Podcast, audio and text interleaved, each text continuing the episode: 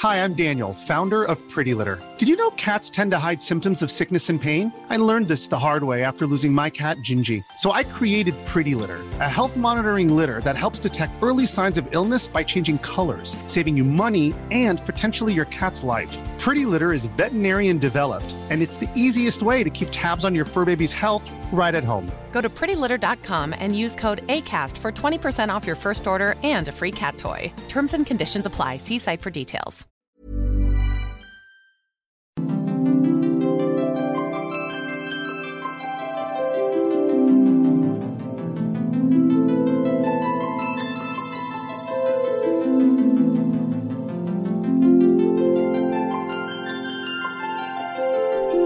Buenas a todos y bienvenidos a El Nexo, una serie de pequeñas reflexiones sobre la actualidad del videojuego.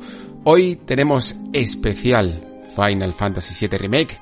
Es posible que este juego sea uno de los más esperados de toda la historia. Realmente si nos ponemos a pensar cuánto tiempo se lleva hablando, cuánto tiempo se lleva especulando sobre Final Fantasy VII Remake, yo creo que es algo que a muchos de nosotros nos acompaña desde principios de siglo, me atrevería a decir incluso. A lo mejor desde la generación de PlayStation 2 ya se empezaba incluso en soñar con ese remake, porque cuando llegaron la siguiente generación, cuando llegó PlayStation 3, en esa, en ese 3, en el que vimos a Cloud saltando del tren en la mítica escena del principio del juego, ya se mostraba el potencial de la máquina con algo que nos invitaba a soñar, con una recreación del universo de Final Fantasy VII. También evidentemente con esa compilación, famosa compilación que incluía varios juegos de la saga, desde ese juego de móviles Before Crisis hasta ese Crisis Core para PSP y por supuesto la película Advent Children. Final Fantasy VII en el fondo nunca nos ha abandonado, pero creo que no hay duda de que está más vivo que nunca. Y por tanto cuando se habla en estos términos sobre cualquier videojuego, ya no solo Final 7, creo que evidentemente se genera unas expectativas y se genera una presión que no estamos acostumbrados a ver, ¿no? Al final, el peso de la nostalgia, que siempre ayuda muchas de estas obras cuando, cuando se vuelven a traer al presente, también lleva consigo, para equilibrar un poco la balanza, el peso de la responsabilidad. Y de todas estas cosas vamos a hablar en el capítulo de hoy. Vamos a hablar de cuán bien le puede llegar a sentar esta producción a la obra de Square Enix, de cuánto es capaz de ampliar todo ese universo, en este caso de Midgar, que nos dejó las primeras horas de la aventura original, de cuánto, si se echa de menos o no, las siguientes partes, y de por supuesto, cómo se adapta todo ese mundo y todo el combate, todo el clásico sistema de combate a los nuevos tiempos. Para todo ello, tenemos hoy un invitado de excepción, un invitado que se estrena también por primera vez en el Nexo.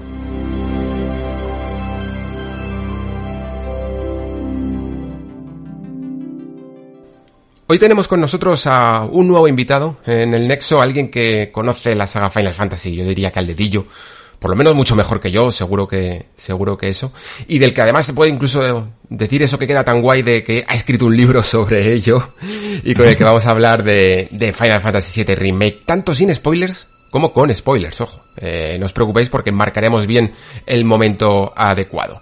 Es el amigo Pablo Taboada, Kaitsid, eh, un placer tenerte aquí, bienvenido al Nexo.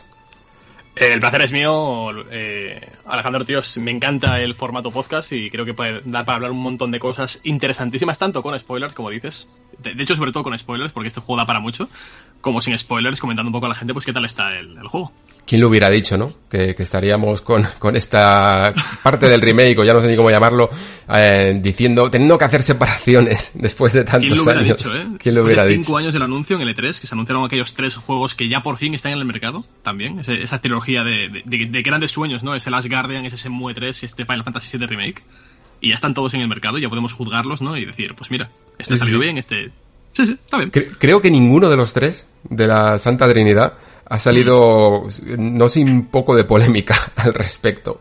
Pero bueno, sí, llegaremos, llegaremos a ello, ¿no? Llegaremos a, a hablar de esa, de esa sí. polémica más tarde, que yo creo que, que ahora también hay que hablar eh, de, de lo que también es en el fondo el grueso general, porque sí, evidentemente vamos a hablar de ese final, pero el 99% restante eh, yo creo que por lo menos creo que aquí sí que somos todos un poco más unánimes de que ha cumplido nuestras expectativas, ¿no? Eh, supongo que tú tendrás además unas expectativas, eh, tendrías unas expectativas muy altas con esto, sería uno de tus juegos más esperados de, de los últimos tiempos, ¿no? Y con lo cual, eh, quizá incluso tu listón estaría hasta más alto que, que el de mucha gente. Hombre, tampoco te creas, date cuenta que a mí me gusta mucho Final Fantasy en general y el 7 en particular, obviamente, porque crecí con este juego, ¿no? Pero tampoco me, he hecho falsas esperanzas. No creí que Square fuera a hacer aquí precisamente pues el ciudadano Kane de los videojuegos, ¿sabes? el juego original es muy bueno, contextualmente es espectacular, o sea, para el 97 es un juego brillante. Pero sí que es cierto que de hecho hace como 3-4 semanas rejugué el juego, por lo menos la parte inicial, las primeras 6-7 horas, la parte de. Midgar, ¿no? Para poder comparar. Y es cierto que se notaba que había muchas cosas que estaban contadas de aquella manera o que pasaban porque sí. O sea que el juego original no es que sea tampoco algo que no pueda mejorarse. Entonces partía de esa base y jugando al remake pues ha salido de dudas en algunos casos en otras pues ya hablaremos del final pero en general, muy contento, tío. La verdad es que, que sí. No tengo muchas pegas que ponerle hasta que llegue justamente lo que comentábamos antes. Que ya entraremos en detalle, sí. Ya entraremos, ya entraremos, sí. Porque además es que yo creo que mm, mm, tiene que tener como su parte un poco también compartimentada porque uno de los miedos que me daba a mí cuando lo, cuando estuve leyendo sobre él, cuando después del impacto inicial incluso, es que eh, me daba un poco de miedo que se llevara, que arrebatara incluso todo el protagonismo al restante 95% de, de, de, la obra, que a mí me parece eh, fenomenal y que tiene muchísimas cosas que explorar, muchísimas cosas que, de las que hablar y que hace muy bien y muy correctamente. Entonces me daba un poco de miedo eso, eh, pero sobre todo por el tema incluso de la historia y de cómo expande, ¿no? Decías tú que el arco de Midgar, mm, al fin y al cabo, en la obra clásica era un poco más básico, ¿no? Porque al final, pues es evidentemente eh, una porción de una parte mucho mayor con un montón de flecos narrativos que tiene que ir explorando, ¿no? Pero sin embargo aquí tiene todo ese tiempo del mundo para poder centrarse en ese debate ecológico, tecnológico, ¿no? Y ese debate incluso ético de hasta qué punto el fin justificaba los medios. Yo era un poco lo que esperaba, ¿no? En, en para este remake, la gente no sabía muy bien al principio cómo se podrían extraer 40 horas, 30, 40 horas de una sola parte, de un solo arco, pero yo, por lo menos en la parte de Midgar, no tenía dudas de que había muchos temas que explorar y que incluso podían llegar a ser de, de más actualidad que, que por aquel 1997, ¿no? Sí, es que de hecho en el 97 aquello era una distopía cyberpunk. Ahora mismo no estamos tan lejos de lo que muestra realmente el juego. o sea, poco a poco con los años hemos llegado a ese punto, no tan exagerado evidentemente, pero sí que hay algunas cosillas y algunos detalles que a nivel socioeconómico y demás sí que estamos ahí. Una cosa que comentabas, eh, de que quizá al final le pueda quitar protagonismo al juego, estoy completamente de acuerdo contigo y de hecho esto puede pasar tanto para bien como para mal, evidentemente. Hmm. Hay juegos como por ejemplo eh, Fahrenheit, creo que es el ejemplo perfecto de juego que es muy, muy, muy, muy bueno, pero que su final divide a la gente en plan, el juego es una mierda, el juego es buenísimo. Y en este caso creo que va a pasar exactamente lo mismo. Si hubiera sido otro final, también te digo que hubiera habido el mismo problema porque la gente es muy inconformista o muy quejica, sin más. Mm. Y creo que no se hubiera. No le hubiera gustado nada. Querían el mismo juego que antes y para eso está el juego de antes, ¿no? Creo es un remake. Creo que la palabra se equivocada en este caso. Hubiera sido mejor reboot o reimaginación o algo así, porque un remake para mí es algo mucho más básico que lo que han hecho aquí. O sea, aquí mm. expanden la historia 40 horas partiendo de 7 horas. Entonces, meten más personajes, más historia, eh, más escenarios, por supuestísimo, más combates. O sea, un remake es lo que hizo Resident Evil 2, que es un muy, muy buen remake. Coge mm. el original, lo expande a nivel jugable, lo justo y necesario, y le da un update gráfico. Y ya está. Es un remake muy, muy bueno. O Resident Evil 3 hace unas cuantas eh, semanas. En este caso, creo que estamos yendo mucho, mucho, pero mucho más allá. No sé si estás de acuerdo conmigo. Sí, sí, sí.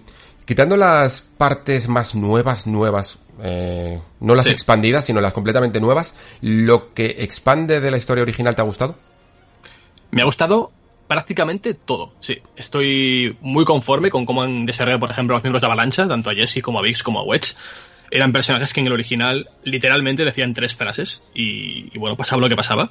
Y en este caso, eh, llegas a sentir algo por ellos. O sea, no mm. diré que te emocionas eh, profundamente, porque no son personajes tampoco principales, pero sí que notas que tienen algunas ambiciones, tienen historias personales, hay un capítulo dedicado con, específicamente a ellos que a mí personalmente me gusta mucho.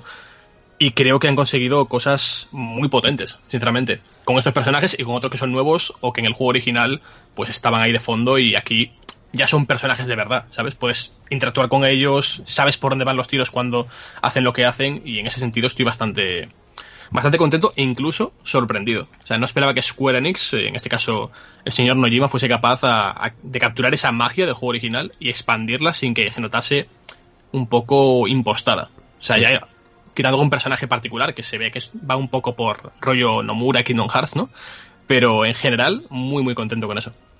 Es más, eh, veo todo lo que dices con los personajes secundarios y te los subo a los principales, porque yo, por mm. ejemplo, tampoco guardaba un magnífico, magnífico recuerdo de Barrett, más allá de lo carismático que puede llegar a ser su, diseño al principio y algunos momentos en los que sí que gracias a sus flashbacks y tal puedes llegar a empatizar un poco más con él, pero es como que rápidamente cuando termina Midgar mm, me desentendía mucho de él y le dejaba como un poco más eh, en un plano secundario. Y aquí creo que es capaz de captar esa especie de mezcla que tiene el personaje entre un tanto humorístico por, por los cabreos que se pega, ¿no?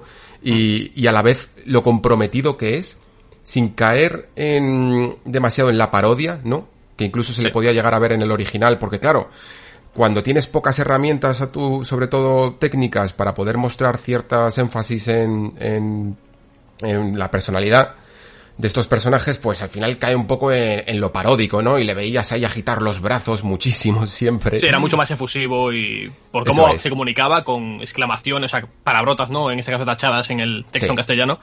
Era mucho más cartoon, mucho más dibujo animado. Aquí es mucho más una persona que puedes entender lo que está haciendo. Bueno, entender, a ver, puedes compartir en parte pero realmente si nos vamos a la base del personaje es un psicópata muy muy serio. Pero bueno claro sobre todo es que al menos de alguna manera puedes no empatizar pero sí comprenderlo no sí y sobre todo genera eh, ese gran debate que creo que se echaba de menos en el original y del que no, no hablábamos tanto porque claro, al final pues eran otros tiempos, eh, éramos más jóvenes y nos interesaba más lo guay que era Sephiroth y las movidas que pasaban con Genoa y todo que, que lo que era a lo mejor el mensaje ecológico no y, y ético de poner una bomba en mitad de un de claro, es que ese es el tema. O sea, lo jugamos siendo muy jóvenes, quizá no teníamos la perspectiva del mundo que tenemos ahora mismo.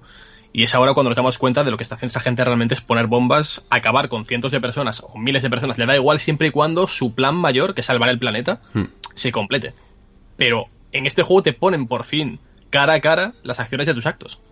Y cuando sales del reactor al principio, a la primera hora de juego, te das cuenta de que la gente está destrozada en la calle. O sea, te das cuenta de que hay algo que no has hecho bien, pero que para ellos es algo necesario. Y ahí es cuando empiezan los dilemas morales, ¿no? Que creo que es lo que el juego hace muy bien y que enriquece mucho al juego original. Para mí ese fue el primer gran logro de Square Enix con este juego. Me pareció que por primera vez había dado un salto al siglo XXI en cuanto a narrativa. Porque incluso ya lo podías llegar a ver en, en, cosas como Final Fantasy XIII, ¿no? Que había como un poco el sacrificio por la rebelión y todo este tipo de cosas. Pero lo veías de una manera todavía un pelín, pelín ingenua, ¿no? Que sin embargo, en, o, también, por ejemplo, en Final Fantasy XV en algunos momentos, ¿no? Eh, sobre, sobre la responsabilidad, digámoslo así.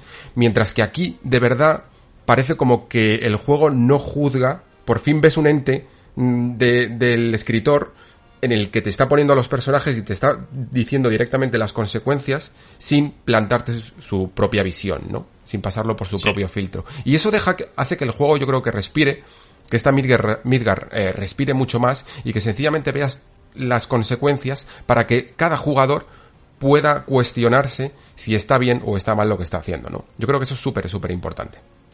Sí, lo hacen de forma coherente además y razonable. A ver, es cierto que al final Barret, Cloud, Tifas, Avalancha en general, son los buenos y Sinra son los malos. O sea, a pesar de que te pongan lo que hacen, nunca dejamos de ver a un grupo de héroes contra unos villanos, en este caso eh, Sinra y sus eh, diferentes líderes, ¿no? Pero aún así está bien que maticen las cosas y que no sean únicamente pues fiesta, ¿sabes? O sea, que hay cosas que están haciendo mal también y las dudas que tiene Jesse, por ejemplo, que si la bomba ha explotado demasiado, que si no hizo bien la mezcla, etcétera, etcétera. Estaba en el original, hmm. pero estaba de forma mucho más eh, ligera. Igual había una frase aislada en la que soltaba esto, pero aquí lo desarrollan. De hecho, ya en la demo, eh, la demo, para que la gente recuerde simplemente el hmm. primer capítulo del juego, el reactor 1 con el escorpión y demás.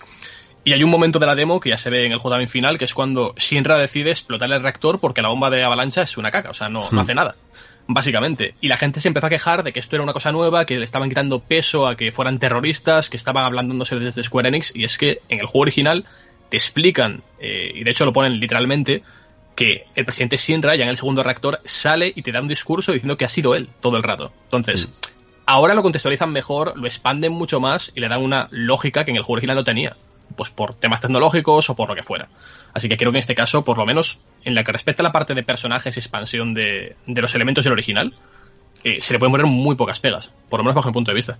Sí, sí, sí. Además es que incluso aunque no tuvieras la, la percepción del original de lo que dice el presidente Sinra, eh, incluso aunque creyeras que al principio sí que parece que están como blanqueando un poco los personajes, como en plan estos son los buenos y realmente ellos no hicieron nada, un poco como la escena esa de Han dispara primero, ¿no? De, de Star Wars, que, que le, para que no, para que él no quede como, como que es malo. Eh, realmente luego el, prox- el los siguientes capítulos no lo hacen tanto, no blanquean tanto a los personajes, te das cuenta de que realmente eh, esto es un conflicto y es un conflicto en el que, como todo lo que ocurre, eh, siempre hay mm, partes que se hacen mejor, partes que se hacen peor, decisiones buenas y sobre todo consecuencias. Creo que eso lo hace muy bien y también una de las cosas que me ha sorprendido de Square Enix es que con el afán que tienen ellos siempre en personajes, eh, ¿cómo decirlo? Para no decir hemos, em, reservados, callados, muy, un- un un poquito mm, diferentes, ¿no? De, de todo ese concepto de amistad al que luego se van transformando. Eh, Es algo que, por supuesto, en su momento funcionaba muy bien, pero quizá que cuanto más van evolucionando estos juegos, cuanto más oportunidades tecnológicas tienes para mostrarlos, pueden quedar un poquito peor, y sin embargo aquí lo que han hecho con Cloud, a mí me parece, no, no sé si decir magistral, pero me parece muy bueno, me parece que realmente Cloud está súper bien escrito. No sé si estás de acuerdo. Eh, totalmente de acuerdo. O sea, los 90 era una época turbia y finales de los 90 sobre todo, ¿no? Con Evanescence, Linkin Park y todo esto de fondo. los 90 fueron complicados. Quien los viviera lo sabe. Sí, sí, Pero, sí. no, francamente, eh, Cloud, Squall, personajes súper taciturnos, eh, muy pensando en sí mismos y poco a poco se van abriendo. En este caso, Cloud es mucho más natural. Un personaje que va a lo suyo, ¿no? Quiere su dinero, quiere pirarse a su casa, pero cuando, se, cuando ve que las cosas están mal, arrima el hombro, intenta poco a poco ir abriéndose y al final pues es parte de, de esa familia, ¿no? Y creo que está muy muy bien escrito. Y sobre todo que, que empatizas con él realmente. Es un personaje del que no sabes prácticamente nada en este juego, salvo que hayas jugado al original, que entonces tienes todo el contexto, ¿no? De, de quién fue, qué fue, etcétera, etcétera. Pero incluso alguien que nunca ha jugado Final Fantasy VII creo que puede disfrutar muchísimo con cómo está escrito este personaje en particular y puede cogerle cariño, que es algo importante. Sí, sí, sí.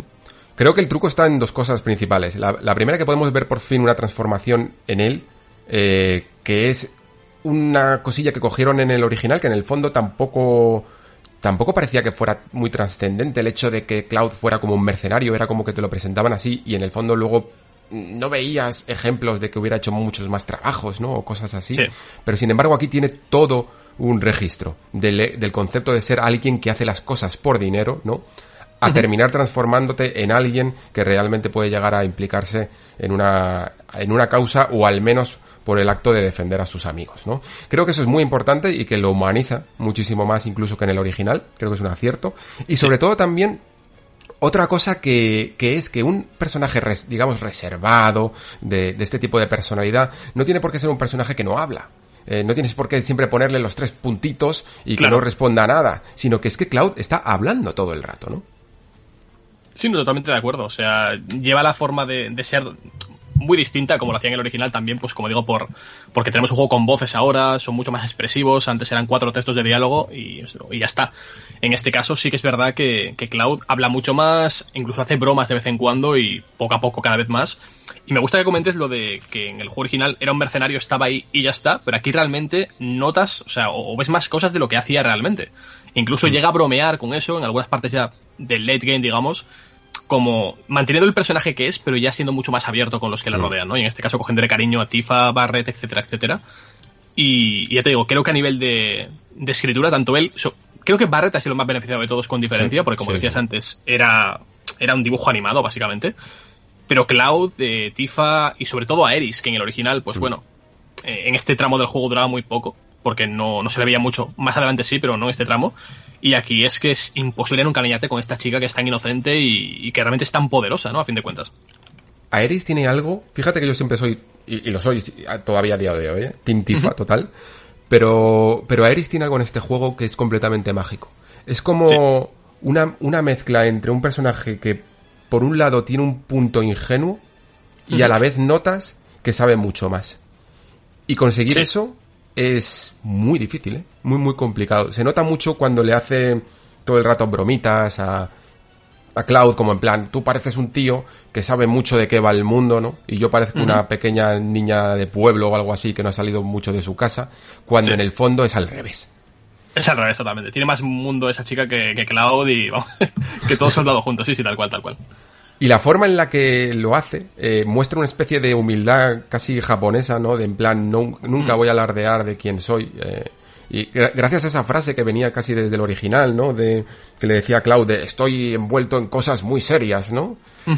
y, y, que yo creo que, que, al final es el punto de inflexión de, de, la transformación de Cloud. El hecho de que de conocer a Eris es lo que le baja a la tierra, ¿no? Eh, y lo que le hace, digamos, como volver a sentir por primera vez.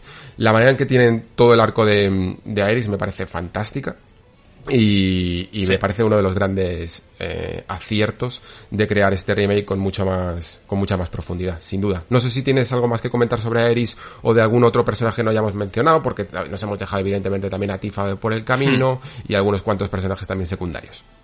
Sí, en general la, sensación que tengo es que todos los personajes han ganado muchísimo en este remake por motivos eh, lógicos, no solamente tecnológicos a nivel de expresividad, de animaciones, etcétera, sino también por las voces, que por supuestísimo añaden muchísimo a la interpretación. Y eh, es que de quedarme con alguno me quedaría, que tengo, con Barrett y Cloud, eh, bueno, el grupo principal, evidentemente, pero es que los secundarios son los que me han robado el corazón, francamente. O sea, no esperaba que me emocionase viendo a Jesse, ¿sabes? Que es un personaje random del, original, o incluso hay un personaje llamado Johnny que en el tiro original sale tres segundos, es un NPC random, y aquí es un tío con carisma, con arrojo y que te cae guay, ¿sabes? Es un tío con el que te irías a tomar una caña, entre comillas. Y es lo que me transmite todo el juego en general, quedando los que son unos tarados mentales, yo qué sé, los, los malos de Sintra, entre comillas, ¿no?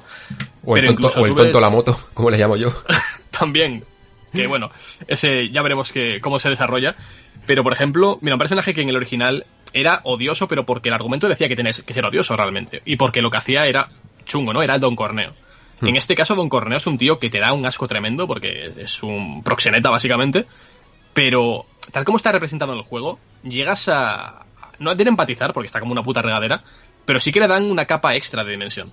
Y hmm. creo que es menos caricatura y más personaje que puedas llegar a eh, contextualizarlo dentro de ese mundo, ¿no? de ese suburbio super turbio en el cual lidera todo el mercado muro y al final pues tiene sus huestes y sus movidas chungas, ¿sabes? O sea que creo que en ese sentido el juego es bastante, bastante ejemplar. O sea, puede haberse hecho mejor seguramente, pero se me ocurren pocas formas de, cómo hacerlo mejor. Sí, yo de hecho cuando pensaba en cómo lo expandían, eh, no había pensado en otras cosas que el, que creo que son decisiones correctas. Estaba pensando, de hecho, en lo que decías sobre, sobre Jesse, por ejemplo, que te había gustado mm. mucho. Y creo que se puede comentar más o menos, porque tiene, digamos, una escena en la que coge mucho más protagonismo, que es una pequeña incursión en la plataforma en Midgar, en la que vamos a, casa de, sus padres. Y lo que tiene bueno esa escena es ya no solo que, digamos, que conocemos a un personaje más en profundidad, que lo hacemos y mucho, sino que a la vez, esto es algo que siempre tiene que hacer, yo creo, toda buena ficción, que es mm, cumplir varios objetivos a la vez. En este caso no solo estás consiguiendo eh, profundizar más en todos los personajes, sino que además te está contando una pequeña historia de Midgar. A mí me habría encantado que, por ejemplo, este tipo de cosas fueran misiones secundarias, porque lo que hace aquí es maravilloso. La forma en la que te cuenta cómo vive los padres de Jesse, eh, cómo Jesse tuvo que hacer lo que hizo en su momento y el pasado que tiene, eh, cómo su padre está postrado en la cama por esta, esta razón y esta otra, que, que sirven para mostrarte muy bien cómo funciona eh, el sistema laboral de Midgar y lo que la gente hacía para acudir a ciertas fases y a ciertos niveles y estratos de la jerarquía social, ese tipo de cosas son las que me encantan del juego, me encantan, incluso me habría, como digo antes, eh, me habría gustado ver más incluso en misiones secundarias. Maravilloso toda esta parte. De hecho, las secundarias, en comparación a esta misión que es principal en este caso, eh, desluce muchísimo por lo que comentas, porque lo que nos interesa ver de este remake, lo que nos interesa es que expandan Midgar, el mundo en el que viven los personajes, cómo viven y cómo reaccionan a él. Y esto pasa realmente, quitando las, misiones principales, muy, muy poco. Las secundarias, quitando un par de ellas, eh, son, pues, vete a buscar gatitos y busca unos niños que están perdidos por el pueblo y, ¿sabes? No hay tanto desarrollo de historia. Y esto Square prometió que iba a ser así prometió que las secundarias iban a ser tan buenas como las principales y, a ver, no, o sea, evidentemente no. Alguna aislada está bien, pero en general son recadero, básicamente. eh, una lástima esto de las misiones secundarias que al menos sí que te sirven pues para eh, expandir un poco el juego y sobre todo en la parte de los combates, que es de donde nos vamos a meter ahora, que yo creo que es otro pedazo de, de acierto en esto. Yo, yo sabía que el combate iba a estar bien, pero no me imaginaba en absoluto lo que, lo que ha supuesto. Eh, fíjate que estoy muy contento con toda la parte de la expansión del mundo y tal, pero sin embargo muchas veces cuando estoy pensando en Final 7 o reviso algunas capturas que hice y cosas así, pienso, joder, quiero volver a combatir.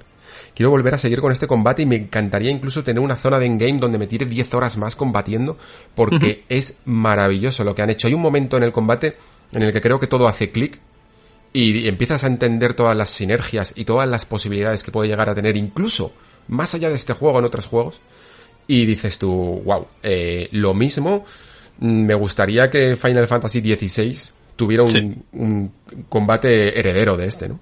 Ojalá, ojalá. Estoy totalmente de acuerdo contigo. O sea, el combate de este juego creo que es el mejor combate que ha hecho Square Enix en, en RPGs, pues quizás desde el 12. O sea, hace muchísimo tiempo que no hacía un combate tan bueno como este. Es mucho mejor que el del 15.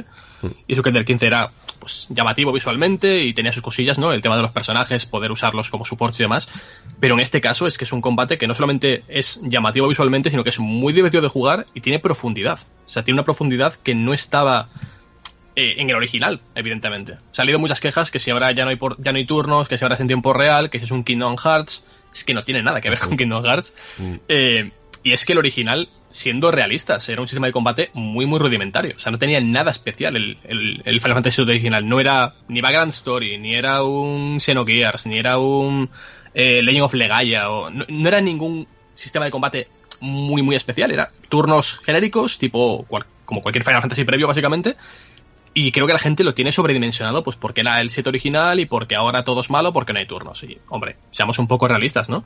Si quieres turnos, eh, pues bien, hubiera estado bien quizá un sistema por turnos rígido, tipo, bueno, no rígido, pero sí algo más en plan Persona 5, ¿no? Que es muy dinámico. Mm.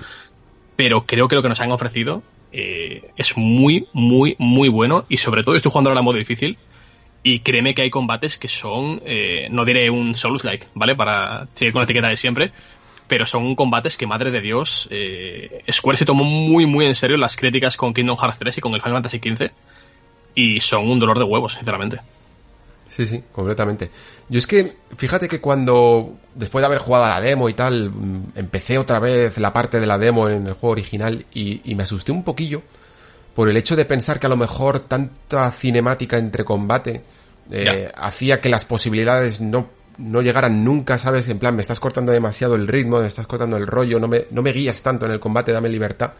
Y, y al principio empecé con esos miedos, pero es que poco a poco se fueron disipando uno a uno. O sea, el, el combate no pierde ni un ápice de espectacularidad, ni se convierte en un machacobotones por el hecho de tener que pulsar cuadrado. El, yo, la acción de cuadrado no me la imagino nunca como atacar, sino como una especie de bomba de aire para rellenar una barra que, sí, sí, es así. Es sencillamente algo que hacer, es como un clicker de estos que habían en los móviles, de, tal, de que lo único que tienes que hacer era pulsar, ¿no? Tal cual. Es que la prueba es que cualquier persona que quiera probar a machear cuadrado le van a matar en tres segundos. Es que no puede hacer nada macheando cuadrado. No es un machacabotones, o sea, es únicamente una, una forma de aumentar la barra para generar acciones y ya está.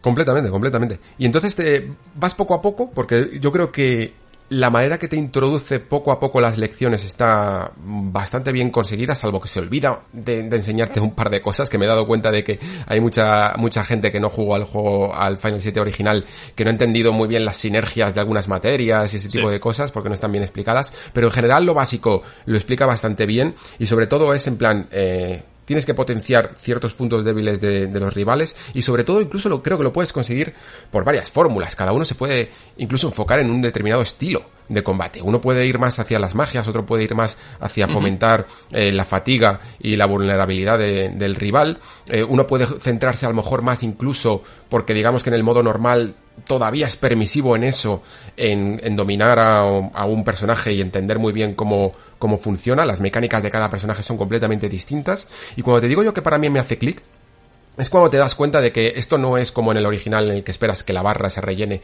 para eh, lanzar tu turno, ¿no? Por decirlo de, de alguna claro. manera. Y ya está. Es como en plan, no. Esto, aquí puedes incluso esperar a que se rellenen varias barras para hacer ataques combinados a la vez. y multiplicar los daños. Casi un poco como lo que podría hacer un Valkyria Profile o alguna cosa así, ¿sabes? No, no, atacar enseguida, eh, no sino sostener ese ataque. Y cuando empiezas a notar esas cosas, cuando te hace clic y dices, ahí va, espérate que voy a lanzar aquí tres rayos a la vez con todos y, y le voy a subir rápidamente la, la, fatiga. O empiezas a leer las descripciones de cada ataque y empiezas a entender perfectamente cuál vale para la fatiga, cuál vale para la vulnerabilidad, todo eso es cuando entiendes la, la, profundidad que hay detrás de este sistema de combate y dices, madre mía, me dan ganas de hacerle otra vuelta. Yo lo comparo mucho con, con algo tipo Devil May Cry, tío. En plan, de que cuando tú terminas una partida de un Devil May Cry, dices, ahora soy bueno. Ahora quiero volver a empezar el juego y, y, ser bueno desde el principio, ¿no? Lucirme desde el principio. Y esa es la sensación que he tenido con Final 7 Remake. Coincido totalmente. O sea, de hecho, yo te digo, estoy jugando al modo difícil y algunos combates o planteas una buena estrategia y miras bien cómo hacer las cosas o estás completamente muerto. Eh, ¿Has jugado al modo difícil, por curiosidad? He jugado un poquillo, pero todavía no le he dado de seguido, solo para probar algunas cosas y conseguir alguna invocación que me faltaba. Vale, vale. Para la gente que no lo sepa, el modo difícil básicamente es igual que el normal, con la salvedad de que no puedes utilizar objetos. Es decir, si quieres, por ejemplo, restaurar puntos de magia, mm. tienes que usar materias que te den magia. O tienes que romper eh, las cajas que hay por el escenario para que tengas que irlas de PM y puedas ir subiéndolo, ¿no? Entonces tienes que gestionar muy, muy bien si te interesa hacer un electro a un enemigo o te interesa tener esos puntos de magia para curarte o para usar una barrera o para lo que sea, evidentemente no tienes colas de Fénix, con lo cual tienes que tener Lázaro equipado. No tienes pociones, tienes que usar eh, curas. O sea, todo está gestionado en base a los puntos de magia. Y eso hace que el juego sea, o sea, cambie radicalmente la forma de, plantearse los combates porque en un RPG generalmente tienes todas las herramientas abiertas. Y en este caso te están limitando una que es muy importante. Y eh, esto sumado a que los enemigos, por supuesto, aguantan más en difícil, tienen más vida, tú eh, recibes más daño y la barra de vulnerabilidad tarda mucho más en subir. O sea, es como mucho más eh, han inflado muy bien todo este tema para que la gente no pueda quejarse de que es un, modo fácil o un modo normal con otro nombre. Mm. Y eso me gusta muchísimo. Y otra cosa que comentabas, el tema de poder especializarte en un personaje, ¿no? Por ejemplo, que Barret sea siempre el que ataque desde lejos y lance pues magia o lo que sea, o que Ares sea el que cure, que es el, rol que tiene básico, ¿no? Porque tiene unos atributos cada personaje y son los estándar y Ares tiene más magia que Cloud, lógicamente. Mm. Eh, una cosa que me gusta muchísimo y que creo que está muy, muy bien y que lo he visto en pocos juegos es el hecho de que cada arma de los personajes sigue siendo útil aunque tengas un arma posterior. O sea, el arma principal de Cloud es, igual de útil que la tercera que consigues porque cada una se especializa en una cosa. Una hace críticos, otra es buena para la magia, otra es buena para hacer el tema del exterminio o la vulnerabilidad o la fatiga, como quieras llamarlo. Y eh, eso hace que puedas jugar como te dé la gana. O sea, es un juego bastante más abierto de lo que parece en un principio en el sentido del combate. Y, y francamente, o sea, ojalá en siguientes entregas de la saga, en el 16 o en la segunda parte. Evidentemente va a ser igual que este, ¿no? Pero ojalá esto se perpetúe en el tiempo y Square haya encontrado un camino, como lo hizo, por ejemplo, Trigace hace unos cuantos años, ¿no? Con eh, los juegos que hizo Resonance of Fate y demás, o los Star Ocean, por ejemplo. Sí. Y han encontrado el punto adecuado. O sea, creo que el combate es muy, muy poco criticable realmente. Más allá de, que, de la cámara, que eso sí, ojito porque la cámara, madre mía, como siempre sí, Sobre todo, sobre todo con los enemigos aéreos en algunos momentos se puede hacer un lío monumental, la verdad. Eh, lo que comentaba sobre el modo difícil es verdad, es bien curioso, la manera que han tenido de hacer el endgame. Yo al principio no entendía por qué directamente no daba la opción de difícil cuando empecé a ver que al principio no me mataban mucho y este tipo de cosas. Y ahora me doy cuenta, ahora, ahora en parte lo entiendo. No, no del todo lo disculpo, quizá a lo mejor se pudiera haber encontrado una manera, pero sí que es cierto que han enfocado un modo difícil al hecho de que cuando vuelvas a empezar tengas todo desbloqueado desde el principio porque si no no vas a poder hacer frente con las limitaciones que han creado, ¿no? Pero no sé si a lo mejor hubiera habido alguna manera de poder disfrutar de un desafío mayor en la primera partida. No sé si eso habría sido mm, demasiado complejo de balancear. A lo mejor me parece que era un me parece que es un problema de balance el que no han conseguido para meter el mm. modo difícil desde el principio. Sí, hubiera sido una opción. También date cuenta que en, Kingdom Hearts, por ejemplo, juega con la misma, la misma baza. Siempre hay un modo extra cuando completas el modo normal y Nomura al final es el director del juego, bueno, uno de los directores en este caso, y es la fórmula que él tiene para dirigir videojuegos. Entonces, hay que aceptarlo como está. Eh, a mí en modo normal realmente no me mataron mucho, creo que me mataron como 3-4 veces en todo el, en todo el juego.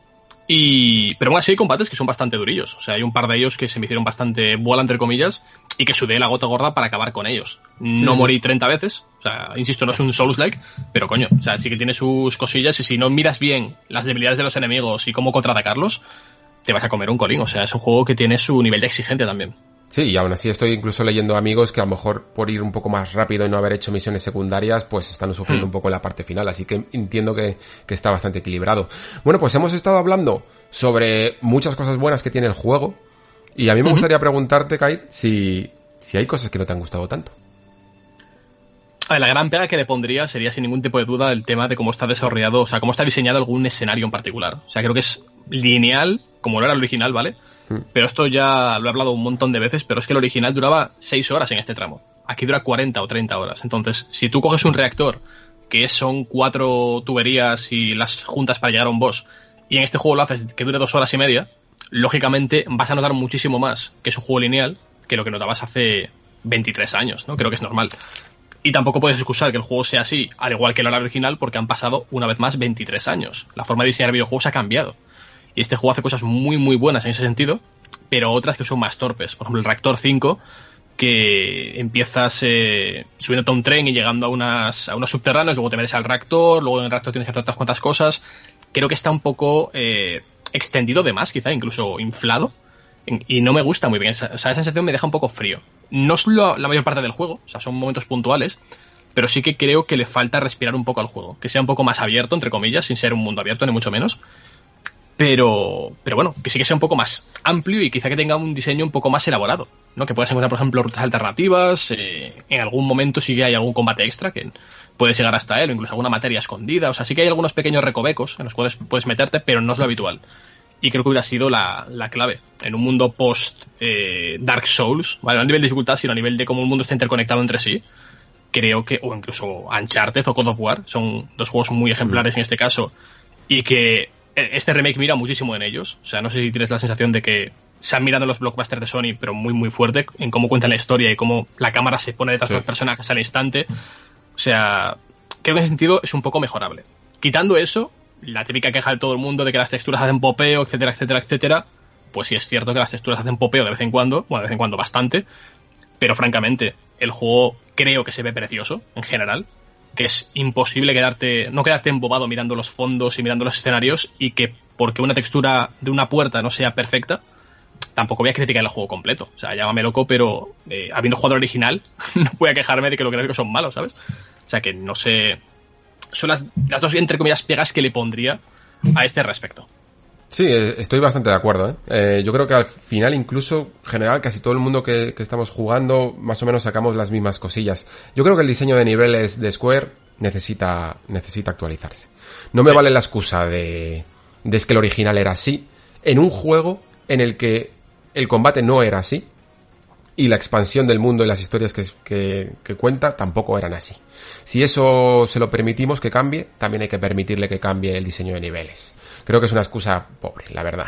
El diseño de niveles, como dices tú, es lineal en el sentido de constreñido, ¿no? No en el sentido de no nos importa que, que no sea un mundo abierto.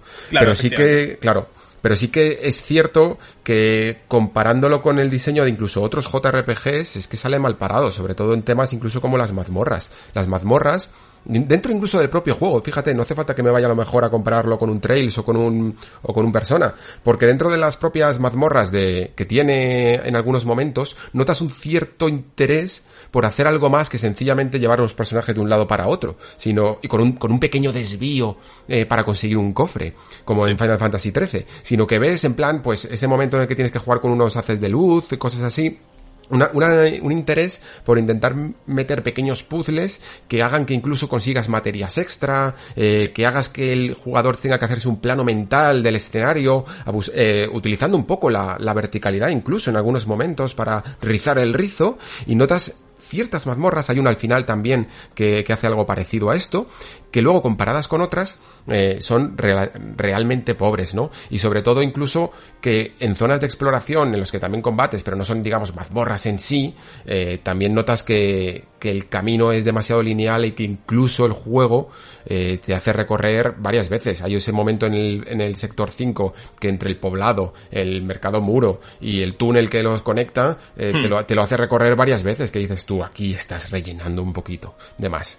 Y Sí, sí, creo sí, que, creo que, es- que Square Enix se tiene que poner un poco las pilas porque incluso notas cómo mm, eh, se me ha olvidado el nombre, Motoru Toriyama es el, el, planificador de escenarios de Final Fantasy XIII que también repite aquí. Eh, se nota muchísimo que, que, ha cogido incluso cosas de, de, cómo se diseñaba un nivel en Final Fantasy XIII a la hora de, de ¿ves? esas flechitas que te aparecen para poder subir una escalera. Exactamente igual, tío, exactamente igual, como si no hubiera pasado años. Estoy totalmente de acuerdo contigo, se nota muchísimo la influencia de este hombre. Se juega el 13, es que el remake es, no tiene lo mismo, pero sí que tiene cosas de ahí. De hecho, el, tema del exterminio de los enemigos lo, sale de ahí, básicamente. Y al igual que eso es una mecánica muy, muy potente, para mí por lo menos me gusta muchísimo cómo está implementado. A nivel de exploración y demás, creo que hay soluciones mejores en 2020, la verdad. Hay un montón de RPGs de referencia que puedes ver y que sabes que son distintos. Y creo que Square ya no tiene ningún tipo de excusa para caer una vez más en estos, no diré errores, porque tampoco es un error, es un, es un tipo de diseño concreto, pero es un diseño creo que algo obsoleto bajo mi punto de vista. Al igual me pasa cuando llegas, por ejemplo, a algún suburbio y quieres explorarlo, ver a la gente, lo que está haciendo, etcétera, etcétera, y el personaje te dice, no, no, no, por ahí no puedes ir, ven para acá, todo, todo hacia adelante, y eso me rompe un poco el, la inmersión en el juego, ¿sabes? Si yo entro a un pueblo y veo 100.000 personas caminando y hablando entre ellas, quiero empaparme de, ese momento, ¿no? Quiero disfrutar el, tema sin que me diga Iris, no, no, es que tienes que venir para aquí.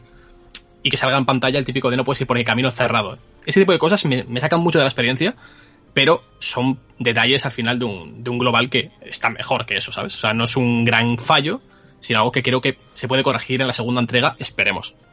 Claro, es que es fácil perdonar incluso algo que en el fondo es tan propio del videojuego en sí mismo como el diseño de niveles, que es importante, ¿eh? que, no, que no es moco de pavo, pero es fácil perdonarlo porque claro, hace tantas cosas bien, eh, incluso aunque los diseños sean en, ocasiones pasilleros, te lo pasas también con el combate, eh, te lo pasas también con esas cinemáticas tan cuidadas, con tantos detalles, eh, muy bien escritas en algunos momentos, sí que es verdad que también tiene algunos momentos un poco extraños, a lo mejor más tontorrones, pero es normal también, el, el original también los tenía, pero pero, incluso lo que comentabas tú de aspectos gráficos, que yo creo que no solo mm, nos deberíamos de ceñir a las texturas, ojo, porque hay algunos momentos que gráficamente como eh, fondos, eh, digamos, bidimensionales o pre-renderizados que puedes llegar a ver que tienen baja calidad, eh, baja compresión incluso en, la imagen.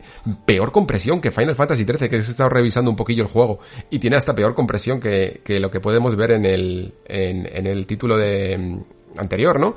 Y y, y, otras cosillas, otros detalles también feos, que en el momento en el que conoces a Eris, hay un momento en el que vas bajando por la iglesia, y, y, ves todo un vertedero que vale, que debe de ser complicado, pero notas cierto altibajo como de, de diseño de niveles en algunos momentos muy bien hechos, sobre todo en los que tiene que ver con, con las zonas ricas de la ciudad, por decirlo así, y para las pobres, ves algunos momentos, o ese momento que estás también ascendiendo a la plataforma por el capítulo 14, creo, o, o 15, no estoy, no estoy seguro, que también los notas como si no estuvieran al nivel, como si hubiera habido algunos mm, niveles que hubieran, se hubieran llevado el, el toque premium, ¿no? De, de los gráficos. Totalmente y, otros que no, que hubieran estado hechos por una segunda unidad.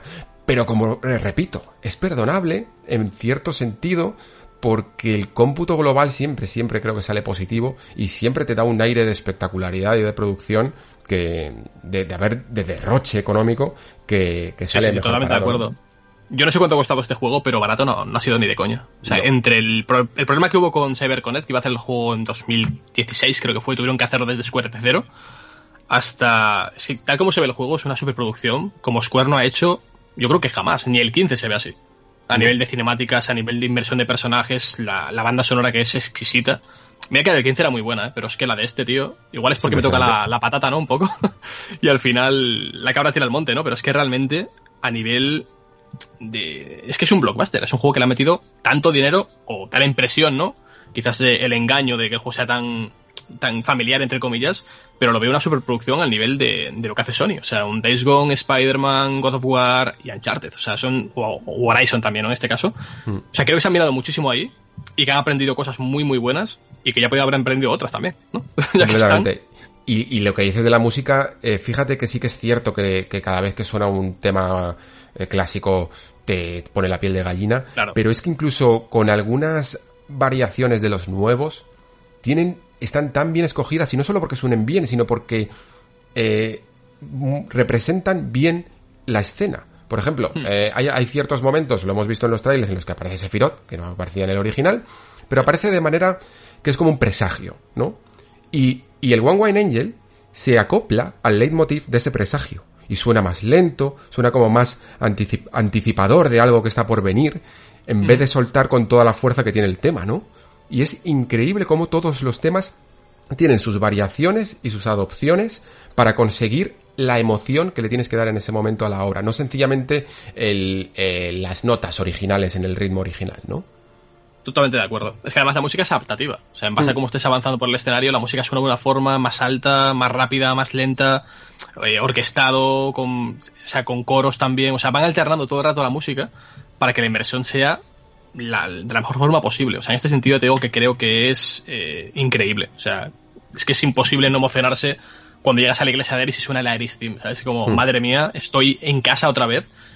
Y, y, te digo, es muy fácil perdonar los, entre comillas, eh, bueno, sin comillas, los errores técnicos ¿no? del juego en algunos sentidos, porque cuando te da otros que son de tanta altura a nivel artístico y a nivel de, de emoción, que es que te da un poco igual, ¿no? A fin de cuentas, el, el juego como, como herramienta es para pasarlo bien, pero cuando te toca la patata por ciertas cosas, ya le perdonas un poco, un poco esto. Por lo menos es como yo lo veo. Pasa lo mismo con el cine, con, la literatura, con cualquier otro arte, ¿no? En este caso. Eh, de hecho, hablaremos del final ahora, imagino, pero comentaba, si no recuerdo mal, Hitchcock, que puedes hacer una película malísima, pero que si el final es impactante, a la gente le va a dar igual que la película sea mala.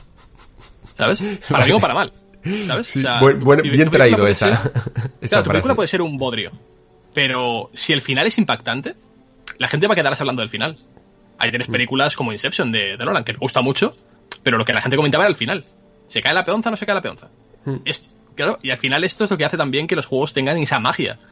Y el remake creo que ejemplifica muy bien este tipo de, situación. Quizá la gente, cuando pasen años y ya tengamos la segunda parte, o incluso la tercera, o la cuarta, o las que sean, y podamos hablar de la obra en global, eh, digamos, bueno, pues el final no me gustó, creo que ahora se ha arreglado, o que no se ha arreglado, o que lo han entorpecido más todavía, pero, pero sí que podemos contextualizar y decir, mira, el juego estaba muy bien a pesar de, o el juego estaba muy bien incluso con esto. Y, y, no sé.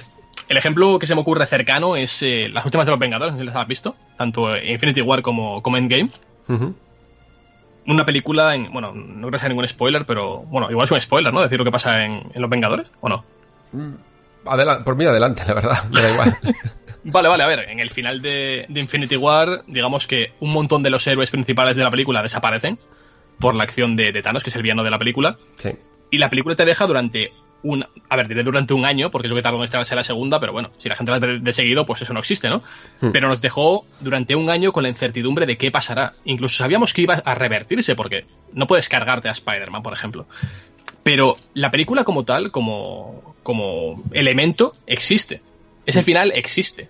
Aunque vengan después cinco películas que lo cambien, esa película puedes verla y va a seguir existiendo como tal. Y este remake va a pasar lo mismo. Aunque el segundo juego tire por un camino completamente distinto, o sea mucho más eh, fiel al juego original, este juego como tal tenemos que valorarlo como una pieza independiente. Dura 40 horas, no es una primera parte de, o sea, tiene un principio, un final, y creo que es un juego que a nivel de duración, a nivel de contenido, se puede tratar como un juego de verdad. O sea, no es, no es Telltale Games, no es mm. eh, Life is Strange con episodios cada dos meses. Es un juego de verdad. A partir de ahí será cuando habrá los debates. De momento, yo estoy bastante contento. No 100% convencido de lo que pueda pasar, hmm. pero hasta ahora eh, creo que la máxima de Hitchcock se cumple. ya veremos cómo, cómo sigue. Sí, sobre todo porque además yo cuando estuve haciendo el análisis del juego y tal, una de las cosas que más eh, tuve en cuenta cuando pensaba en cómo me estaba afectando el original, el, final al hmm. cómputo global. Y sí que es cierto que, por ejemplo, en la energía con la que yo escribí el análisis se notó mucho. Eh, de alguna manera me sentía como menos entusiasmado por el regusto que me había dejado el final en su momento, que, ya también te anticipo que, que no, no, es que haya cambiado, pero, pero sí evidentemente lo he dormido mucho más y, y tengo una postura ahora mucho menos acusada que antes, pero, pero al menos sí que el final eh, creo que es justo decir que no echa por tierra todo el trabajo previo.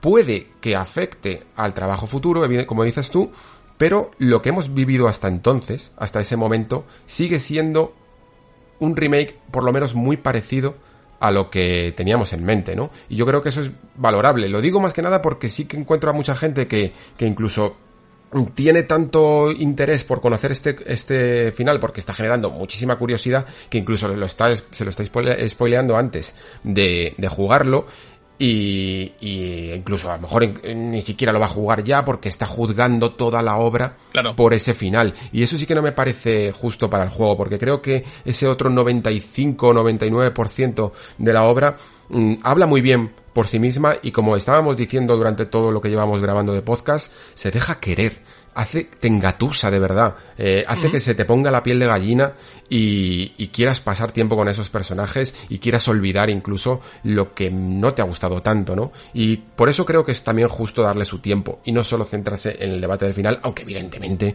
es también la comedilla y hay que darle su tiempo porque tiene muchas cosas que desgranar, ¿no?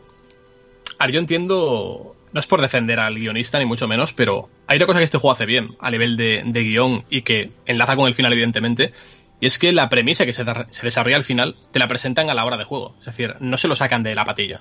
Es decir, todo el juego tienes la, esos fantasmas, esos ecos, están siempre sobrevolando la historia. Que hmm. si salvando a Iris de caerse por un hueco, que si ayudando a algunos personajes a seguir adelante.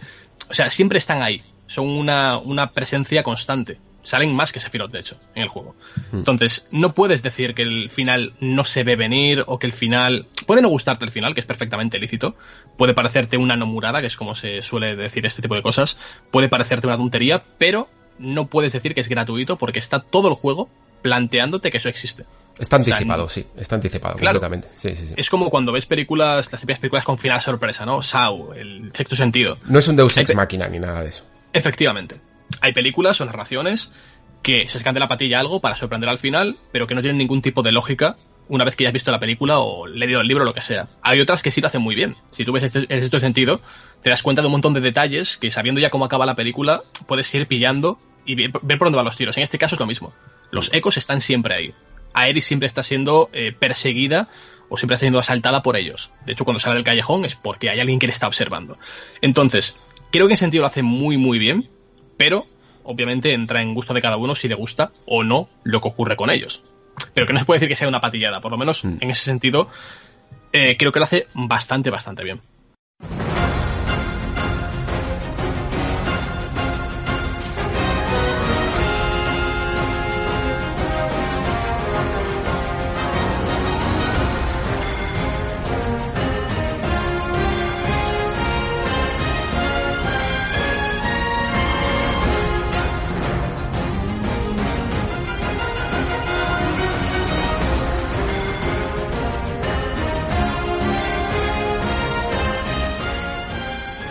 Antes de comenzar con los spoilers, me gustaría leer algunas de las preguntas que habéis mandado al programa sobre, sobre el videojuego y también a lo mejor incluso tocar algún tema que me he podido dejar por el camino de comentar con, con el amigo Kite. Comenzamos con Romayatsu que me dice, Alex, una pregunta. Para alguien nuevo en la saga como yo y que lo que busco en los juegos son buenas historias, ¿es Final Fantasy VII Remake un juego con una buena historia?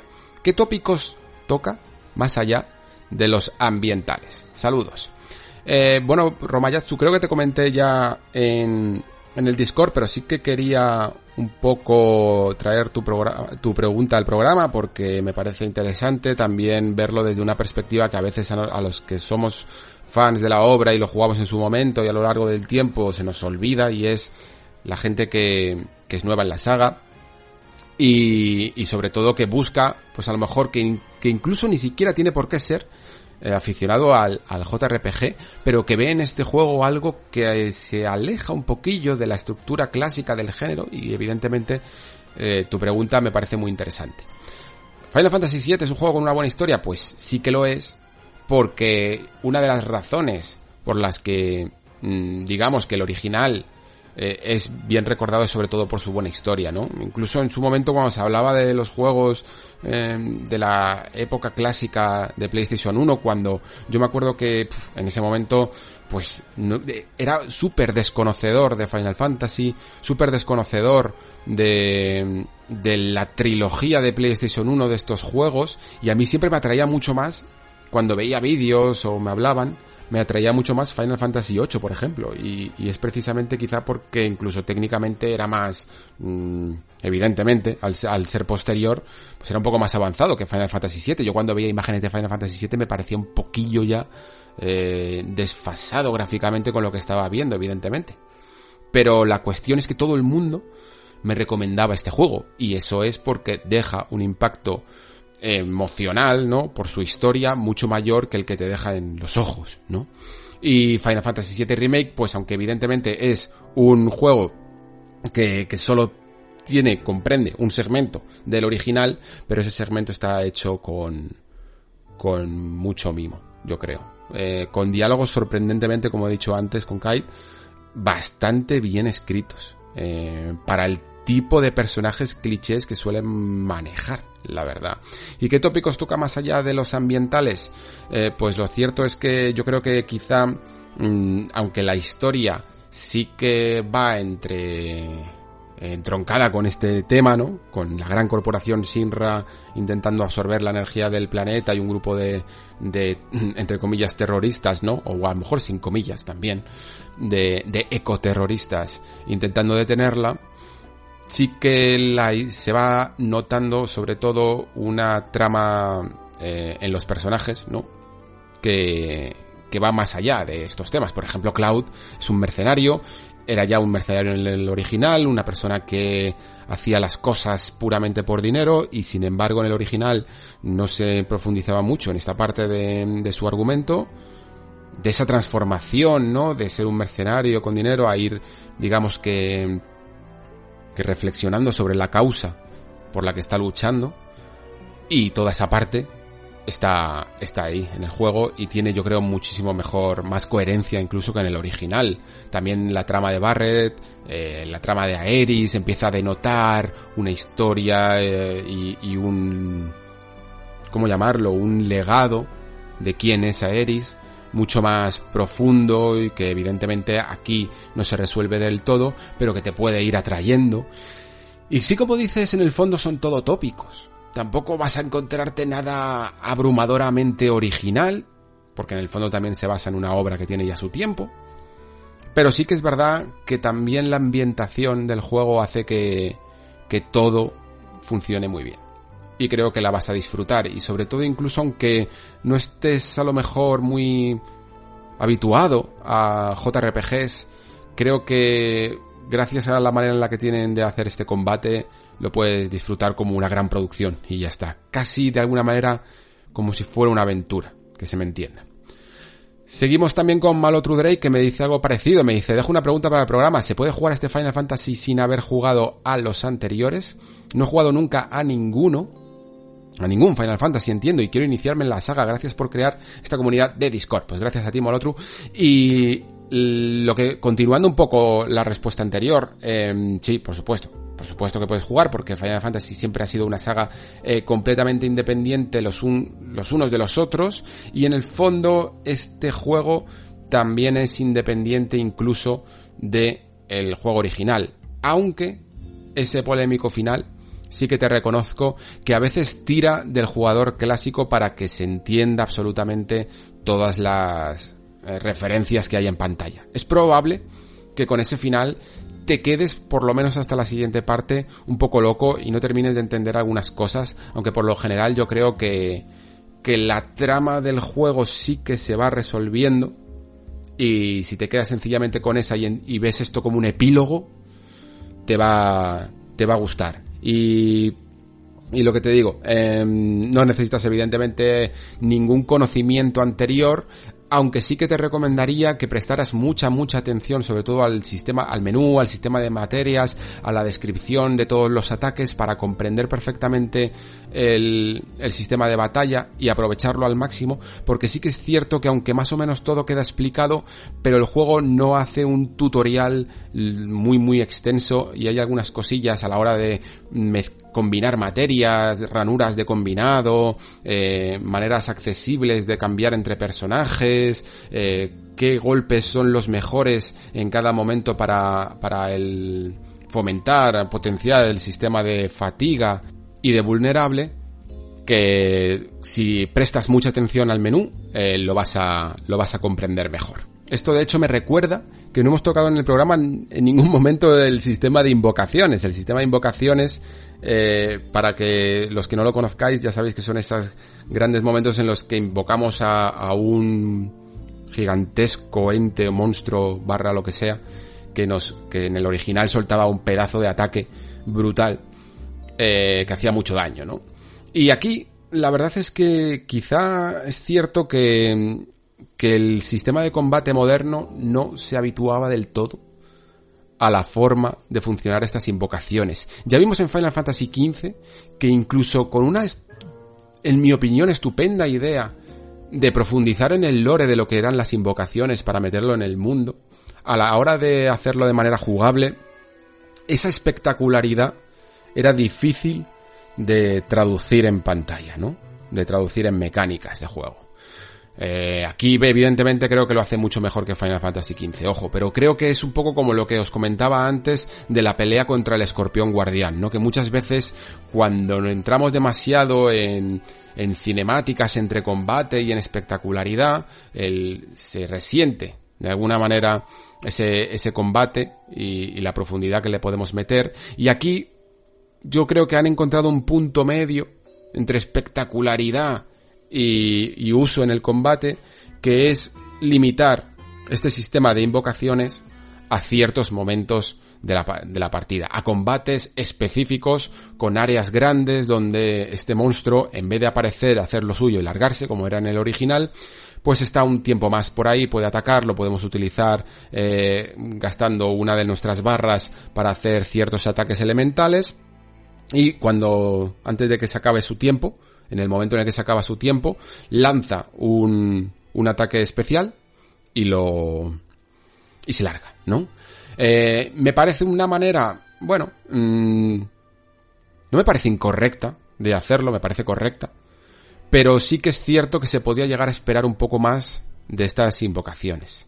No sé si en el fondo hacerlo a la manera clásica podría ser una buena opción en, la, en una segunda parte porque poco a poco cada vez van a ser más y más las invocaciones que vamos a ir consiguiendo y quizá em, de alguna manera Square Enix ha sentido que utilizar una pedazo de invocación como esta para enemigos básicos podía desequilibrar el juego, ¿no? Desequilibrar algunos combates y han decidido sencillamente utilizarlo para ciertos momentos. Eh, creo que les ha pillado un poco el toro no han conseguido encontrar una solución más elegante para estas invocaciones y creo que deberían de darle otra vuelta para el siguiente juego, la verdad. Y con estas pequeñas preguntas terminamos este bloque sin spoilers y nos adentramos en arenas movedizas, nos adentramos en terrenos escabrosos con spoilers, ahora sí que sí, y comentando ese polémico y divisivo final. Vamos con ello.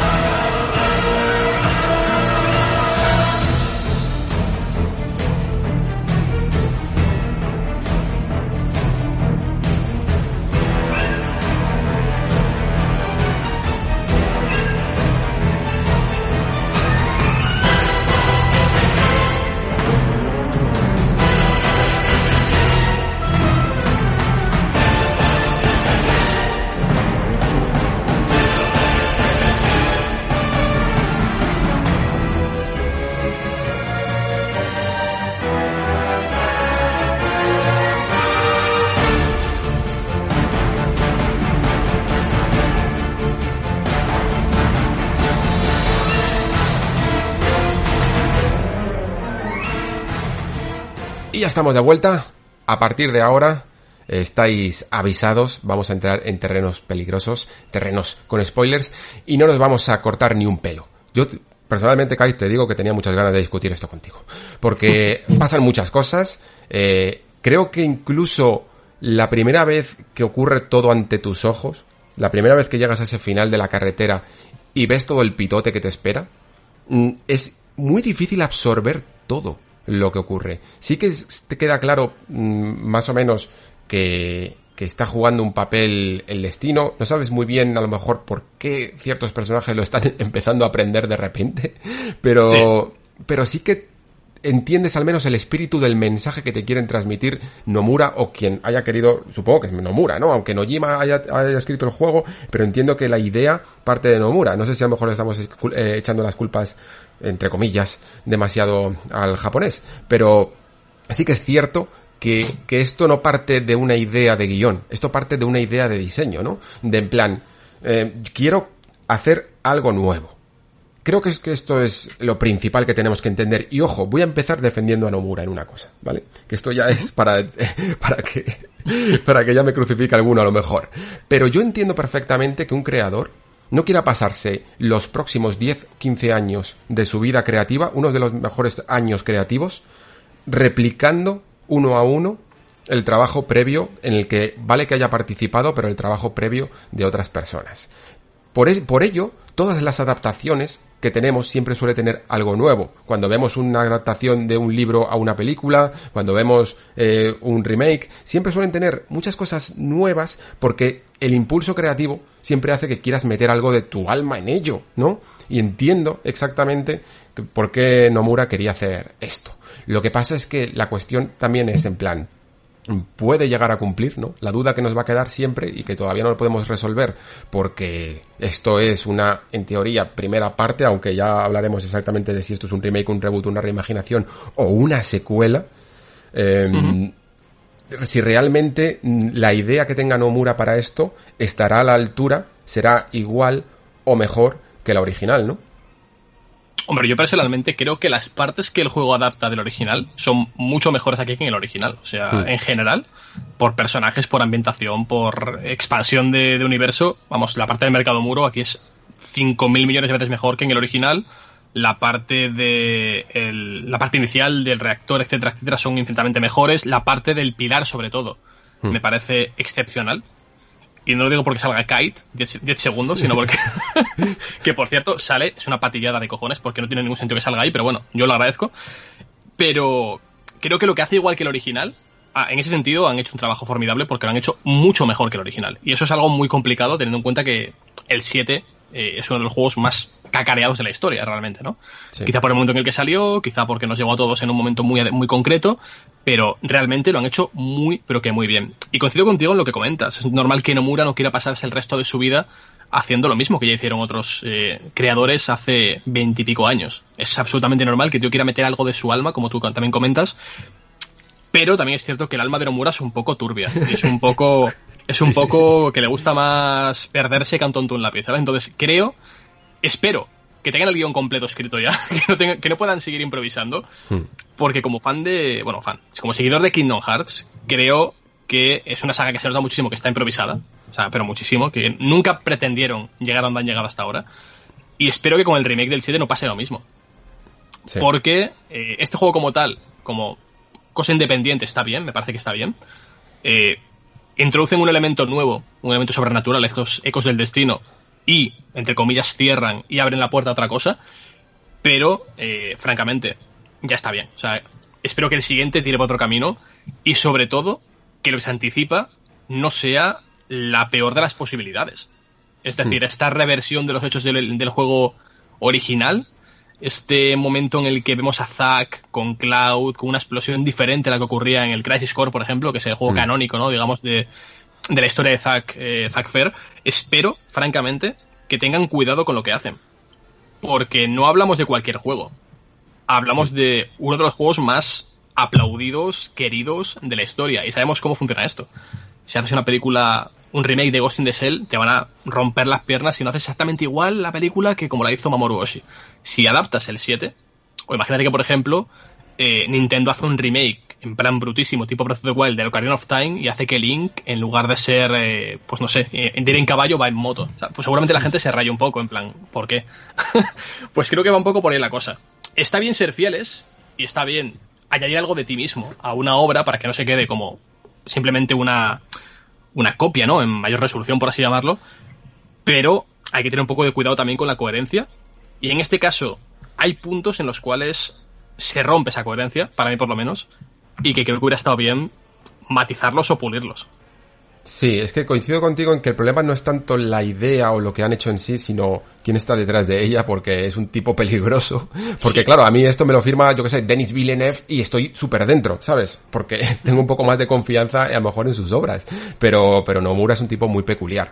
Por, por ir un poco en la misma página, eh, digamos que para hacer un resumen, a ver si consigo hacer un resumen, tú, ayúdame cuando puedas, Kite, eh, sobre lo que ocurre eh, digamos que estos ecos del destino son, yo les llamo mm, amistosamente la policía del guion, mm, que se dedican a que todo ocurra, a que todo pase exactamente como el, como el juego original. Para que cada vez que algo, que la trama se altera por alguna razón, imaginaros regreso al futuro 1, ¿vale? Eh, estos están ahí para encuadrar las cosas y que todo suceda en el mismo sentido. Al final del juego, vemos a un Sephiroth que parece que tiene un cierto poder para poder eh, manipular, alterar el destino. Luego entraremos un poco también en Sephiroth, evidentemente. Y eh, los personajes van descubriendo que, que están también ellos supeditados a ese destino. Empiezan a tener ciertos flashes como los que vamos viendo en Cloud durante toda la, e, todo el juego, en el que ven vislumbrando ese final original de Final 7 eh, agridulce, ¿no? Porque claro, sí, eh, mm, acaban con Sephiroth, salvan un poco todo el planeta, pero hay sacrificios de por medio. Y al parecer no les gusta ese final y deciden luchar contra el destino. Esto crea una super mega batalla mm, contra un gigante que al parecer es el gigante del destino, digamos una especie del guardián del tiempo o guardián de los hilos del destino, y al vencerlo mm, son dueños de su propio futuro y por tanto significa que no tienen por qué cumplir lo que ocurre exactamente en el juego original. Es decir, que a partir de este punto hay una página en blanco y puede ocurrir lo que sea. El juego mm, se lava las manos y decide que no tiene por qué eh, pasar todo en el mismo orden o las mismas cosas ni siquiera. Tienen página en blanco para hacer absolutamente lo que quieran y el juego digamos que te muestra un par de ejemplos ¿no? de qué de qué quiere hacer y uno de ellos es eh, digamos casi como entre comillas resucitar a Zack que es lo que hemos visto ¿Por qué leches esto que está ocurriendo en este línea temporal afecta al pasado? Ni pajorela, pajolera idea de por qué. No tenemos ni idea de por qué esto afecta a lo que ocurre al final de Crisis Core y, y sobre todo a lo que, a las consecuencias que va a tener esa resurrección, evidentemente. Y luego también, por supuesto, a Sephiroth. Porque yo no sé, Kate, qué piensas tú de este Sephiroth, pero es que yo, este Sephiroth, no lo veo que sea el Sephiroth original. Y no por la personalidad, ¿eh? sino que creo que es el, un Sephiroth del futuro. Creo que es un Sephiroth que ha vuelto, me da la impresión de que es un Sephiroth que yo que sé cuándo, supongamos por ejemplo después de Advent Children, que es capaz de volver al pasado y alterar el transcurso de las cosas, ¿no? Sí, es un poco Trunks del futuro, ¿no? Es un poco... Me gusta Dragon Ball voy a hacer lo mismo. A ver, estoy de acuerdo contigo en, en que la página en blanco es peligrosa bastante, bastante peligrosa. Sí que noté lo, de Zack, eh, lo entendí más que como una resurrección, como una especie de forma de intentar explicarte quién era ese personaje tan importante para ambos. Porque mm. sigue yendo con Cloud arrastra, sigue, sigue siendo el que salvó a Cloud, ¿no? De, de, ese, de esa situación en el, en el, pasado. Pero sobre todo lo que me, lo que me extraña muchísimo, eh, antes de meternos en Sephiroth al, al 200%, sí. es el hecho en sí de cómo cambia el pasado de forma tan arbitraria. Es decir, ¿por qué Zack está vivo? ¿Por sí. qué él en particular, porque es un personaje que conocemos, que tiene nombre, que tiene apellidos. Hmm. ¿Qué pasa con la gente que murió en la explosión del reactor? Eh, nada más empezar el juego, por ejemplo. ¿Ha, ha, también ha revivido? ¿Sigue muerta? Eh, claro, este, este, este, acontecimiento pasado eh, hmm. ¿ha cambiado todo lo que hemos jugado o no? Claro, eso claro es. esa es la duda. ¿Hasta qué punto el cambio es drástico o es simplemente superficial? hay un momento al final del juego en el que vemos a un personaje que había fallecido, además de forma bastante tajante, eh, porque se le cae encima de una plataforma de 5.000 toneladas, y aparece en una cama tumbado y dices tú, pero ¿qué coño hace aquí Vix? O sea, ¿cómo es posible que este hombre esté aquí? Y sobre todo, ¿cómo es posible que él sí, pero no Jesse y dónde está Wedge? porque a Wedge supuestamente lo matan dos veces fuera de plano, supuestamente. Sí, sí, sí la primera que te quedas, pues hostia, mira, al final la ha matado gratuitamente, completamente, porque Bor estaba rescatando un gato. Esto pues, no mueres, muy cabrón. o Nojima. tú vaya que se salva, por lo menos salva de verdad. No le hagas que se caiga encima un trozo de piedra de, de tal, ¿sabes? Pero luego, supuestamente, escuchas de fondo cómo cae por el, por el efecto Shinra y que los fantasmas se lo cargan. Hmm. No entiendo muy bien este asunto. Me recuerda un poco a Destino Final, la, la saga de películas que tengas como tienes que morir sí o sí, da igual Sí. como sea. Te tropiezas con una madera, te caes por una ventana, te das con un árbol, da igual, tienes que, que morir sí o sí.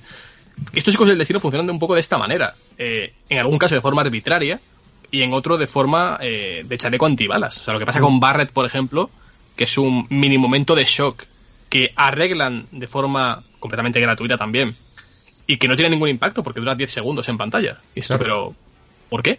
¿Y Sinra ha muerto o no ha muerto el presidente Sinra? Porque como ha cambiado también el final, Sí, o, o por- sí, Shinra sí ha porque muerto como porque eso eh, en el original era así, ellos, la policía del guion lo ve como correcto. Pero, Ba- pero Barrett no debe morir y dicen, no, eh, eh, eh, que esto no puede ser así.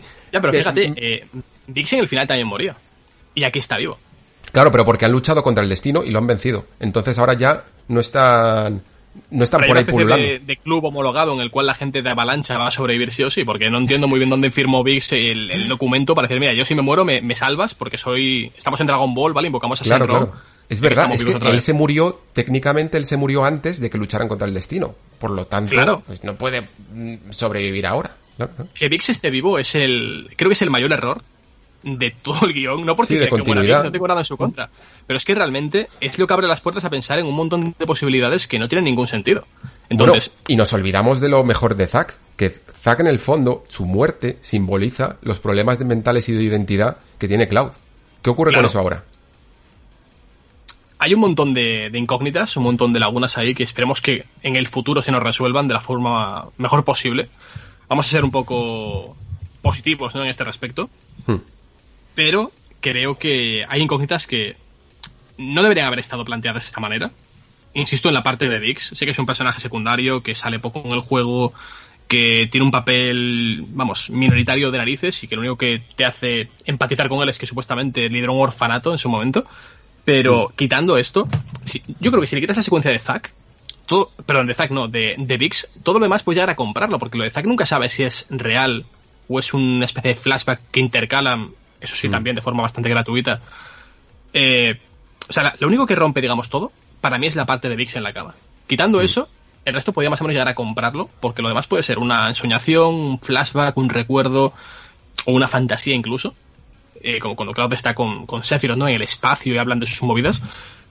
No sé, creo que es peligroso el camino al que nos dirigimos, pero al mismo tiempo, te voy a ser completamente sincero, me, me ilusiona ver por dónde pueden ir los tiros. O sea, saber que no va a ser lo mismo de siempre, sino que pueden intentar probar otras cosas distintas. Si no nos gusta esto, el original sigue ahí. Sí, eh, cuanto menos interesante es, claro, o sea, donde nunca puede llegar un remake, evidentemente te puede apelar a la nostalgia y a todo, pero nunca te puede apelar a la sorpresa. El, el hecho de, de hecho de los fantasmas y tal, por, por volver incluso a intentar defender a Nomura, fíjate, es que en, en cierto sentido es un bonito ejercicio de meter al fan dentro de la obra.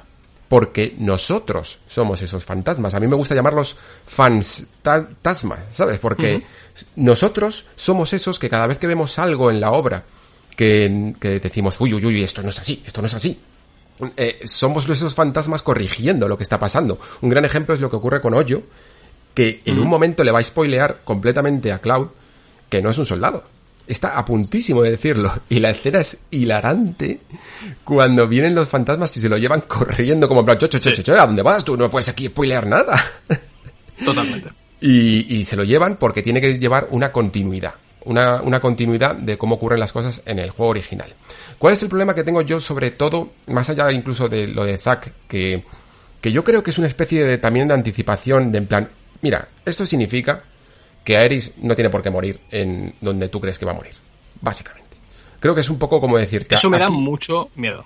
Sí, sí, sí, sí, sí. Es Eso me da mucho miedo. O sea, lo que hace que Cloud avance en el juego original es la muerte de Aerys. Es perder a alguien que él no sabía que iba a llegar a querer y querer vengarla. Si aquí de repente Cloud y Aerys ya son uña y carne, entre comillas, y ya saben que el objetivo para ambos es Sephiroth, no tienes por qué matar a Aerys. No hay ninguna razón para matar a Aerys ahora mismo. Y eso creo que es peligroso. Más aún si, Zack está vivo en el fondo cuando le dice claramente que no se enamore de, ella y que ella, ya el chico que le gustaba, tal. Tal cual. Es que esto es una vez más eh, Kingdom Hearts. O sea, realmente, sé que el guion es de Nojima, sé que Nomura, a ver, ese director o el codirector del juego, habrá tenido peso en las decisiones, lógicamente, ¿no? Él habrá dicho, mira, quiero que pongas a gente encapuchada porque me ponen las capuchas y ponme lo que quieras, ¿vale? Pero, pero que es Kingdom Hearts. O sea, en Kingdom Hearts hay cinco versiones de un personaje que viajan en el tiempo porque, porque es Kingdom Hearts. En juego de Disney, recordemos, con el pato Donald y Mickey Mouse, pero da igual. O sea, las fumadas de Nomura siempre tienen que estar presentes. Y en este juego hay un par de detalles que apuntan a esa dirección. Y lo que comentabas tú, el Sephiroth no parece el Sephiroth que está en el cristal yaciendo. No, no, es que parece que venga del futuro y diga, mira, no, no, es que no me mola cómo acabó el original. A mí el Omnilátigo no me hizo ningún tipo de gracia y vamos a, a revertir esto, ¿no? Y ahora Sephiroth pues, puede manipular el destino también y quiere... Es un poco extraño. Entiendo un poco las quejas de la gente. Entiendo que la gente quería exactamente lo mismo. Pero también te digo lo, que decía antes. Aparte que me parece estimulante la posibilidad de que esto se abra a otros mm. derroteros, siempre y cuando lo hagan con coherencia y respetando unas bases, ¿vale? De la misma forma que el pilar cae en el episodio 12 o de la misma forma que eh, creo que Iris tiene que morir, porque es un mm. punto clave no solamente del, juego, sino de la mitología, o mitología no, de la cultura gamer, entre comillas, ¿no? Es una cosa que es icónica. Hmm. Sí que creo que, que debería tener cuidado en ese sentido eh, el equipo de guion y que Nomura debería pararse un poco quieto. Es decir, vale, hay cuatro puntos que no podemos tocar. Esto, esto, esto y esto. Si Aeris no muere por lo que sea, el juego pierde la razón de ser. Hmm. o sea, el viaje de Cloud no existe como tal. O sea, el viaje se queda inconcluso. Y como decía, me parece estimulante esta posibilidad, pero al mismo tiempo, eh, por defender un poco también a Nomura, o sea, aquí vamos a hacer un poco de abogados del diablo, sí que creo que si hubiera acabado el juego como acababa el original, o sea, sales de la carretera y fin del juego, hubiera sido un final completamente anticlimático y que no hubiera tenido ningún tipo de cierre real. Hmm. Porque los fantasmas seguirán estando por ahí de fondo y no sabes qué pasa con ellos. Porque el combate contra Sephiroth hubiera estado bien. Sí, ciertamente, porque Sephiroth tienes que pegarte con él porque hay que vender merchandising, ¿no? Y sobre todo porque eh, en mi cabeza el final ideal, ¿vale? Hubiera sido, sales de Midgar, ves el mundo abierto y tienes un par de horas para hacer lo que te dé la gana, ¿vale? O sea, tú sales de... Muy, muy, muy parecido al que pensaba yo, la verdad, sí, sí. Claro, o sea, no tengo que llegues a Calm y te cuenten el flashback completo. evidentemente es un material para la segunda parte pero sí por lo menos que tengas eh, posibilidad de explorar un poco el mapeado tipo la demo del Final Fantasy XV, ¿no? El episodio Tuskae, que era cuatro misiones secundarias, un par de, de combates, algo de, ese estilo, darte un anticipo de lo que vas a tener dentro de tres o cuatro o cuando salga, ¿no? Y creo que hubiera sido inteligente por parte de Nomura. Más que poner a los guardianes del destino con diferentes colorines en plan Power Rangers y pegarte con ellos en un combate que es muy espectacular, francamente, pero que, a ver, un poco patillero sí que seamos realistas. Mm, sí, sí, sí, sí. No, no es el mejor combate, la verdad. Yo fíjate que sí que hubiera llegado a Calm, ¿eh? O sea, hubiera hecho una especie de endgame en el, en, la, en el camino hacia Calm y, y haber terminado con el flashback como, como final, creo que hubiera estado bien. Pero claro, es que la cuestión es esa, que, que Sephiroth no tiene nada que ver con el Sephiroth que, o por lo menos el tono en el que se cuentan las cosas, no tiene nada que ver. Porque mm, el, el juego original, como decía antes, es un juego que para todo lo que ocurre, la, dimensión, digamos, casi cósmica que tiene el, el juego original, eso tiene los pies muy en la tierra a la hora de contar las cosas y cómo introducir a los personajes y meterse bien en, profundidad en todas sus eh, tramas. Y la forma de introducir a Sephiroth era tan buena, tan misteriosa, un personaje del que no haces más que oír hablar de él y nunca aparece en pantalla es una de las cosas más magnéticas que puedes crear. Y sobre todo cuando, cuando terminas o sea, cuando antes de que por fin le veas, la, la dimensión que ha cobrado es esa, esa serpiente clavada en una estaca, ¿no? Eso da miedo, tío. Eso, eso da un miedo, mucho más miedo que verle en, en los primeros momentos sin saber exactamente lo que es.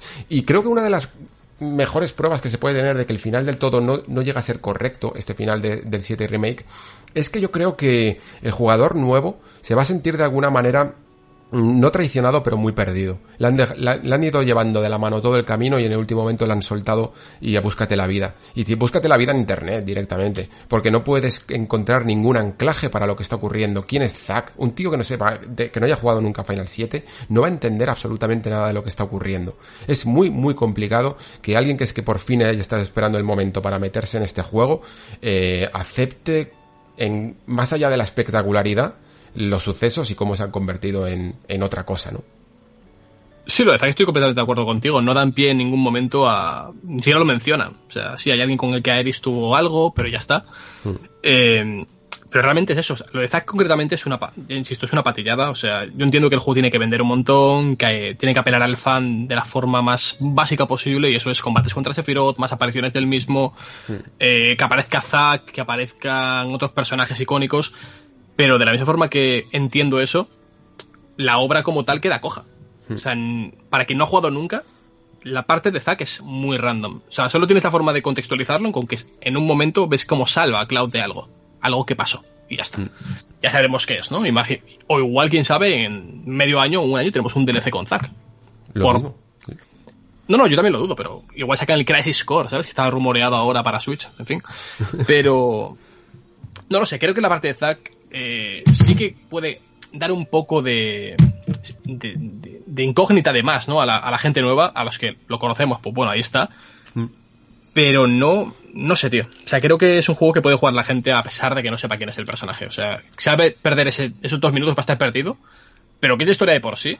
O sea, al final mm. lo de pelear contra nuestro destino es una, premisa tan básica, o sea, existen tantísimas ficciones que, mm, no sé, es, es fácil aceptarla, ¿no? Realmente. Sí, eh, Claro, es que es, es, digamos, más que algo que necesita la historia, es algo simbólico para mostrarte el mensaje del autor. Y, y, por eso a mí, que mucha gente decía que a lo mejor era algo muy moderno y tal, y yo decía, pues bueno, si es que esto tiene más años que el propio Final 7 original, este tipo de, de jugadas dimensionales o de, o de regreso al futuro y tal.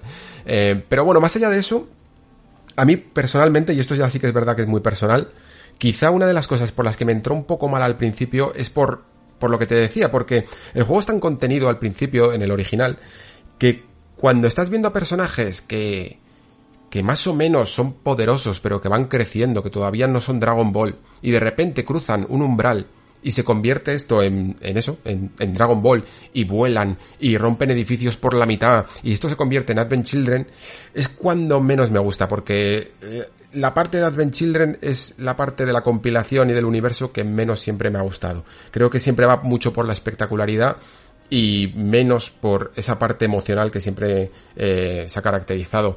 No hace falta quizá llevarlo a esas dosis, no, para crear un final. Tú podías haber hecho, sí, un buen combate a lo mejor contra Sephiroth, pero hacía falta, hacía falta que un personaje que cinco minutos, literalmente, ¿eh? cinco minutos antes no era capaz de hacer lo que hace en ese final, de repente vuele, tenga una fuerza sobrehumana, en este caso Cloud, y, sea capaz de, enfrentarse a tal, eh, a tales enemigos en este momento de la aventura.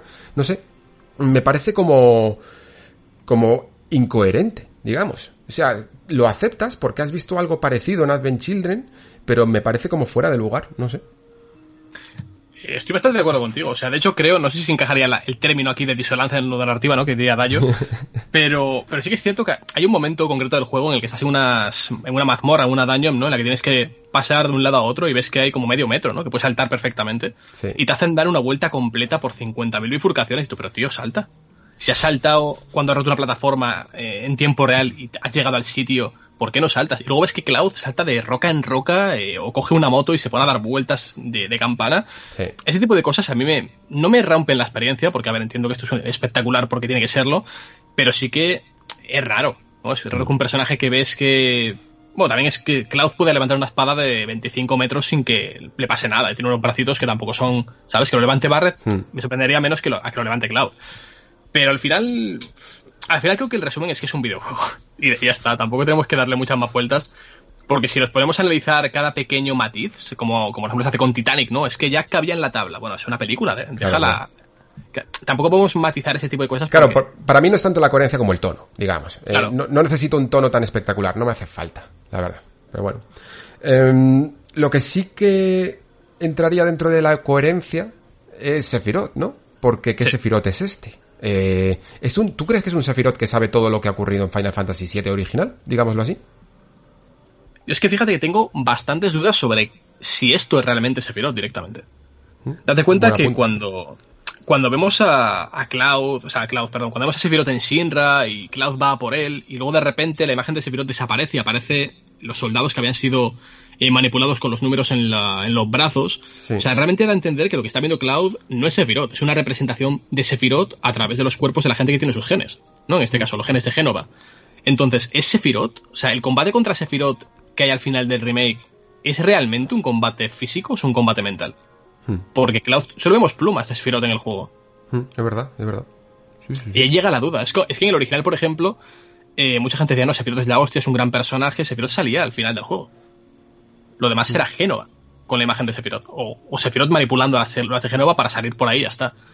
Pero como es un duelo tan, tan mental y tan poco físico, entre comillas, lo que tiene Cloud con, ese duelo consigo mismo, ¿no? al final lo tiene dentro de él. Pues creo que es algo más introspectivo, espectacular, porque tiene que serlo, pero es que me cuesta hablar de Sephiroth, sinceramente. O sea, me cuesta en el sentido de que no sé si es él. Hmm. Estamos viendo una alucinación de Cloud démonos cuenta que Cloud es un tío que tampoco está en sus cabales. O sea, han manipulado, o sea, la han manipulado genéticamente. Y es un tío que tiene sus tramas y sus trastornos y, a ver, le dan ictus cada 10 segundos. O sea, no es un tío del que podemos fiarnos tampoco. Hombre, pero, pero sí que es cierto que los demás eh, personajes hacen alusión, alusión directa a Sephiroth como este es el mal personificado que hay que combatir, ¿no? Claro, pero también ven a los fantasmas llegado a cierto punto del juego. Es decir, al principio solamente los ve a Eris y a través del contacto de Eris con Cloud, Cloud también los ve y poco a poco se van representando de forma más física. No tengo muy claro hmm. lo que van a hacer en este caso. O sea, me, genera bastantes más dudas que, respuestas el tema de Sephiroth. Es que además es verdad que si fuese una especie de Sephiroth del futuro, también habría un Sephiroth del pasado. Tendríamos como dos Sephiroth. lo cual ya sería demasiado para no, incluso para Nomura, yo creo. Bueno. Pero, bueno, nunca se sabe, ¿no? no, no, Nomura estaría el Sephiroth del norte, del sur, de, de todo, sí, sí, ¿no? Sí, sí, sí. Muy bien, pues ya solo nos quedaría un poquillo temas más generales como qué sería la, la siguiente parte. Hay mucha gente que cree que se ha inventado todo esto porque el desarrollo del juego original es tan inmenso en el fondo llevarlo a un remake uno a uno en los estándares de hoy día que hacerte un mundo abierto para usarlo relativamente de vez en cuando y todo se generaría una dimensión demasiado compleja mientras que a lo mejor haciéndolo así tienes la excusa perfecta para seguir haciendo un juego lineal, un poco lineal como es este, esta primera parte y ya está, y quitarte de muchos problemas. ¿Cómo crees que va a ser la siguiente parte? A ver, para mí en el, mundo ideal la siguiente parte acabaría con la muerte de Ares. Es un mm. momento de shock, un momento icónico y un momento que la gente pueda aceptar como que el siguiente punto del viaje va a ser ese. Mm. Que realmente es acabar igual que acaba este. O sea, el viaje es Sephiroth, ¿no? El, objetivo final es Sephiroth. Mm. Pero has perdido algo por el camino y has generado una, una, necesidad en el jugador de querer ir un paso más allá, ¿vale? Por así decirlo. Hay que decir una cosa del original que creo que tenemos muy magnificado en la cabeza y, que rejugándolo te das cuenta de que no es así. Y es que cada una de las ciudades a las que accedes, eh, yo que sé, Cañón Cosmo, eh, Ciudad Cohete, o sea, en general, todas, todas las historias duran en torno a una hora, hora y cuarto. O sea, realmente lo que hacen en el Cañón Cosmo es entrar, ir a, la zona de, las rocas a ver al padre de, de Red 13, ¿no? Que está hecho piedra, y pelearte con un par de enemigos y ya sales de ahí. O sea, no es que hay un desarrollo espectacular de la historia que dure 25 horas, ni que puedan expandirlo a muchísimo en el juego siguiente. O sea, si la gente espera o tiene miedo de que el segundo juego sea calm y fuerte Condor, por decir algo, yo creo que puede quitarse el miedo de la cabeza porque es que no va a ser así. O sea, no van a hacer con, con cada ciudad lo que hicieron con Midgar, porque si no serían 30 juegos. Mm. Y este juego ha costado mucha pasta, ha, generado muchos recursos en, en, la empresa, habrá generado también desgaste en los trabajadores y Nomura no tiene 20 años. Y Toriyama tampoco tiene 30 años. O sea, entonces son gente que ya tiene una edad e imagino que irán un poco más eh, a fuego en este sentido. Creo que lo normal, lo razonable sería esperar de la segunda parte todo lo que queda de, personajes, o sea, ver a Cid, a eh, de controlable, etcétera, etcétera. Fin con la muerte de Aeris, ver ese Gold Saucer, que sería el punto, el mercado muro, digamos, de la segunda parte, hmm. eh, aún más expandido, porque el Gold Saucer da para muchísimo. Y eh, eso, básicamente el tercer juego, que sería ya seguramente el definitivo, pues eh, cubriría el arco desde que muere Aeris hasta que te pegase con Sephiroth ya en el cráter del norte. Es que realmente, estructuralmente el juego original, el primer CD era hasta la muerte de Aeris. Hmm. El segundo CD era todo el tema de, de desarrollo de personajes y el tercero era literalmente un escenario, el final. O sea, no había más. Eran cinemáticas y Sí, es que necesitaba guardar materiales de todo lo que había antes en un nuevo CD y Exactamente. repetir información, pero no era una tercera parte, por decirlo así, claro. No, no, para nada. Era literalmente pues una, un área en la que combatías con los jefes finales y ya estaba. Mm. O sea, tres partes sería para mí lo ideal y te digo, la segunda para mí sería perfecta si acabase con la muerte de Ares. Si cambian eso, espero que no, Claro, si cambian eso y de repente Aeris va contigo hasta el final del cráter y se pega ella sola con Sephiroth con el bastón, pues mira, chicos, eh, lo aceptaremos porque es un juego distinto. Pero insisto, eh, el nombre no lo lleva bien puesto. Yo personalmente creo que Aeris va a morir, pero no hay. Creo que van a jugar un poco con las expectativas y morirá, pero digamos que como han vencido al destino, Cloud ya tiene flashes en este juego del momento en el que Aeris va a morir. Creo que en los momentos estos en los que llega el rayito mágico que les pincha en la cabeza, que es mm. bastante eh, visualmente es así, la verdad, eh, y que nosotros solo vemos un pequeño flash, pero me parece que ellos dan a entender que han visto prácticamente todo. Que, que, tienen un concepto muy amplio de lo que ocurrió o de lo que debería de ocurrir según el destino, ¿no? Y por tanto es muy probable que sean conscientes sobre todo Cloud, que parece que tiene más flashes sobre la muerte de Aeris, que en ese momento va a ocurrir algo y que querrá evitarlo a toda costa. Entonces puede ocurrir que lo intente y nunca lo consiga, pero teniendo en cuenta que han desafiado al destino y lo han vencido, pueden modificarlo. Los fantasmas ya en teoría no van a, intercedir y por tanto creo que lo lógico sería hacer la típica trama de consigues que aquí Aeris no muera pero morirá en otro momento, ¿no? Porque hay un destino mayor que nunca vas a poder llegar a alterar. No sé, esa es mi, mi idea, no sé si me la compras. A ver, la compro por, por conveniencia, más que por, que por claro, porque me gustaría que fuera, o sea, que cambiase lo menos posible las partes más icónicas. No mm. porque sea un fanático que quiera ver morir a Eris. No, no tengo nada en contra de Eris, básicamente, pero, pero es que es algo tan importante para los personajes, para el mm. juego y para la iconografía de, de los videojuegos en general, que si lo cambian es destrozar la obra original. Aunque exista todavía en la versión original, etcétera, etcétera, no puedes hacer un Final Fantasy VII Remake y cambiar el punto álgido del juego. Mm. No creo que puedas hacerlo.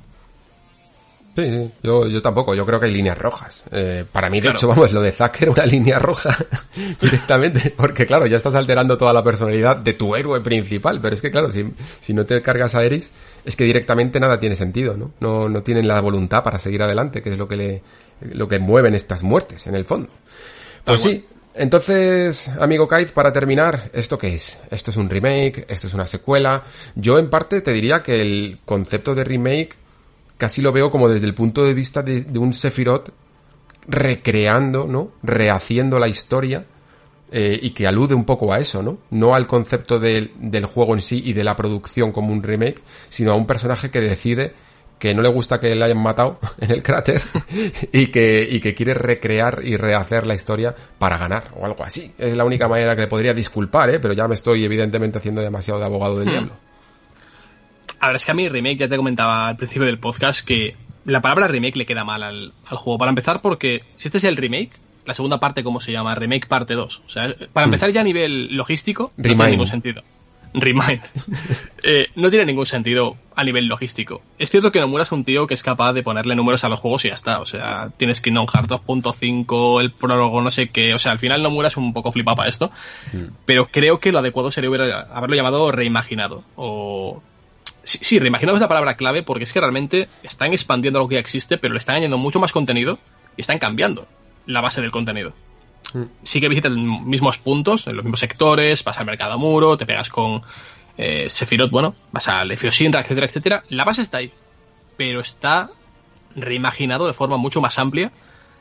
Y si mm. la gente espera que eso sea un remake fiel, se va a llevar una hostia muy fuerte, porque es que no es fiel en el sentido global del término. O sea, al final directamente es una sacada de, de ahí, ¿sabes? O sea, puede gustarte más o menos, pero es que es algo completamente nuevo eh, que introducen bien al principio del juego, pero que, insisto, no es lo que la gente está esperando seguramente. Para mí la palabra habría sido reimaginado o incluso reboot. Reboot es un, un término que ya más o menos se entiende a qué alude, pero es que realmente en el, ya no solamente este juego en general, la etiqueta remake, remaster, eh, está tan, tan mal utilizada siempre. Que nunca sabemos cómo etiquetar las cosas. O sea, ¿por qué eh, Spiro y Crash son remasters? ¿Y por qué Shadow of the Colossus es un remake? Por ejemplo. Ya, cuando Spiro es un remake visual, por Claro, decirlo así, claro. ¿no? Y, igual que Shadow of the Colossus, ¿no? Tal cual. O por qué Silent Hill HD Collection es un remaster, pero es lo mismo que Crash. Pues no, no es lo mismo. O sea, se salta a la vista que no es lo mismo. Entonces, dado que tenemos los términos tan mal utilizados y cada compañía va a lo suyo, creo que, o sea, nunca entenderé por qué nunca se ha llegado a un punto general, ¿vale? Más allá del marketing, sino, mira, llamas esto remake, al igual que los eh, diferentes medios de gestión de, de edad, ¿no? De clasificación por edad, tipo el SRB o el PEGI, tienen unos números que son específicos para todos los juegos.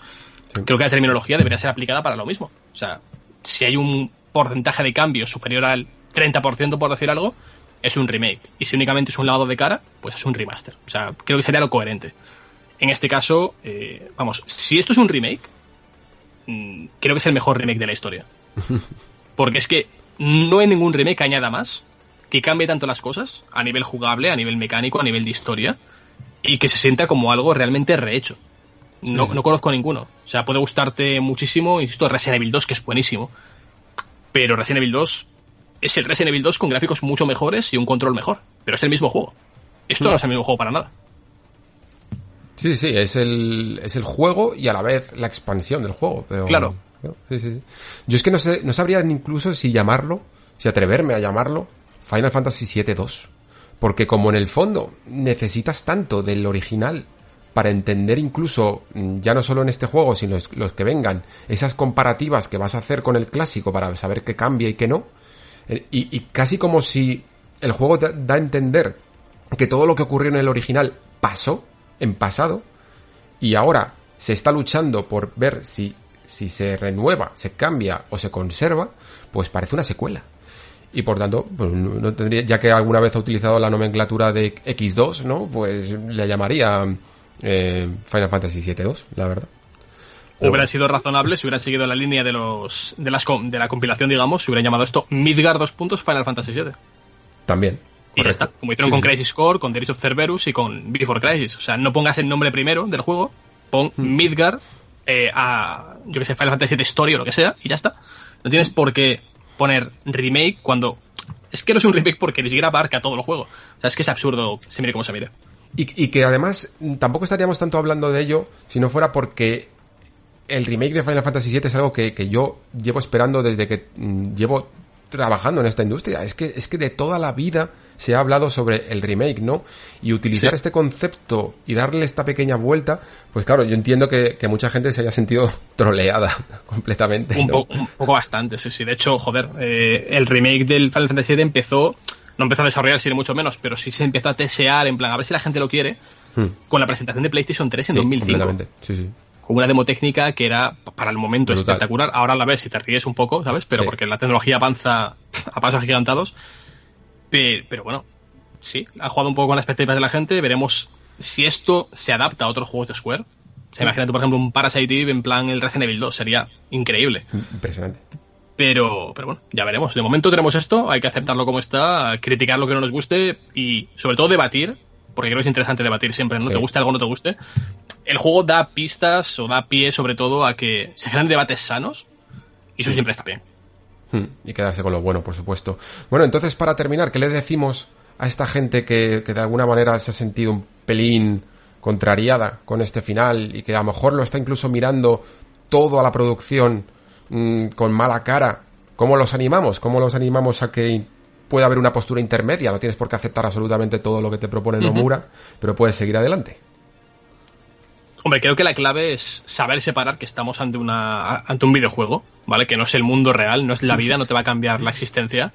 Que si el juego es mejor o peor, no, no va a hacer que, que- que tu día tenga más luz, ¿sabes? Es decir, es un videojuego, es un- una cosa secundaria que está ahí para ayudarnos a sobrellevar un poco, pues, nuestra vida gris, por así llamarlo, ¿no? Eh, o sea, expectativas tampoco son, es la palabra. O sea, que la gente se ilusione con lo que quiere ilusionarse. Si no le ha gustado el final, pues no pasa nada. No tiene que sentirse por ello bichos raros. Eh, sí que animaría a la gente. Esto es algo que está pasando mucho. Bueno, pasa generalmente en redes sociales, ¿no? Es el que si algo no te gusta, tienes que buscar a la gente a la que sí le gusta y pincharle en plan, pues es una mierda, ¿sabes? Si no te gusta algo, perfecto. Si quieres debatir, perfecto. Pero deja a la gente disfrutar de algo. O sea, no intentes quitar a la gente la ilusión porque tú no la tengas igual que ellos. Y esto me pasó mucho, por ejemplo, el año pasado con Kingdom Hearts 3. Que ese juego fue muy polémico por, porque era facilillo, etcétera, etcétera, y porque al final es un, bueno, una movida. Y la gente que disfrutamos del juego, aunque entendamos los problemas que tenía a nivel de argumento, etcétera, etcétera, había muchísimas personas que decían, no, es que no tienes ni puta idea porque el juego es una basura, porque no sé qué, porque no sé cuánto. Y a ver, creo que estamos ya en un, en un punto de nuestras vidas eh, en las que yo sé valorar lo que me gusta. No, no necesito que venga alguien a decirme, no, es malo. Pues bueno, mm. si es malo para ti, no tiene por qué serlo para mí. Entonces, al igual que está bien invitar a que la gente se ilusione, está bien invitar a que la gente no sea una toca pelotas, creo yo. Sí, sí, sí, que respete. El, let people enjoy things. Completamente. Yo, como soy muy, muy ingenuo con estas cosas, pues voy a intentar apelar al sentido común y a, y a la emoción que te ha producido este juego más allá del final. Porque quiero que la gente recuerde, sobre todo, quiero que la gente recuerde que aunque el final haya decepcionado muchísimo, muchísimo, muchísimo, eh, y a mí en algún momento me ha podido pasar, pero que las personas que han creado ese final también han creado el 95% restante del juego. Y si el 95% restante del juego te ha entusiasmado, te ha transportado, te, te ha puesto la piel de gallina, tanto por lo nuevo como por lo viejo, porque también yo creo que nos ha puesto la piel de gallina por lo nuevo, por todo lo que hemos dicho, por el combate, por las, eh, por la reescritura del guion, por, por las escenas extra, por la profundidad con la que han puesto todo lujo de detalles en todas las conversaciones y en todos los temas, esa misma gente es la que ha hecho el final y la gente que ha hecho el final es la que ha hecho ese, ese restante del juego, ¿no? Son las mismas personas y son capaces de cosas increíbles y cosas que a lo mejor te puedan decepcionar.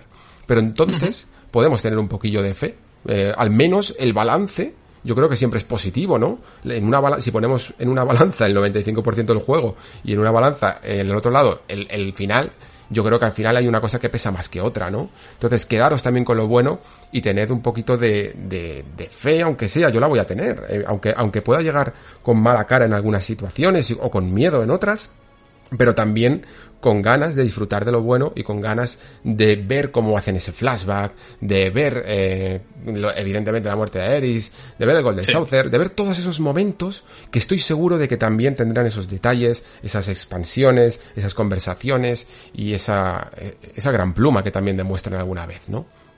Es que me acabo de acordar ahora mismo de, Evangelion, el proyecto Reveal, que hmm. lleva años en desarrollo.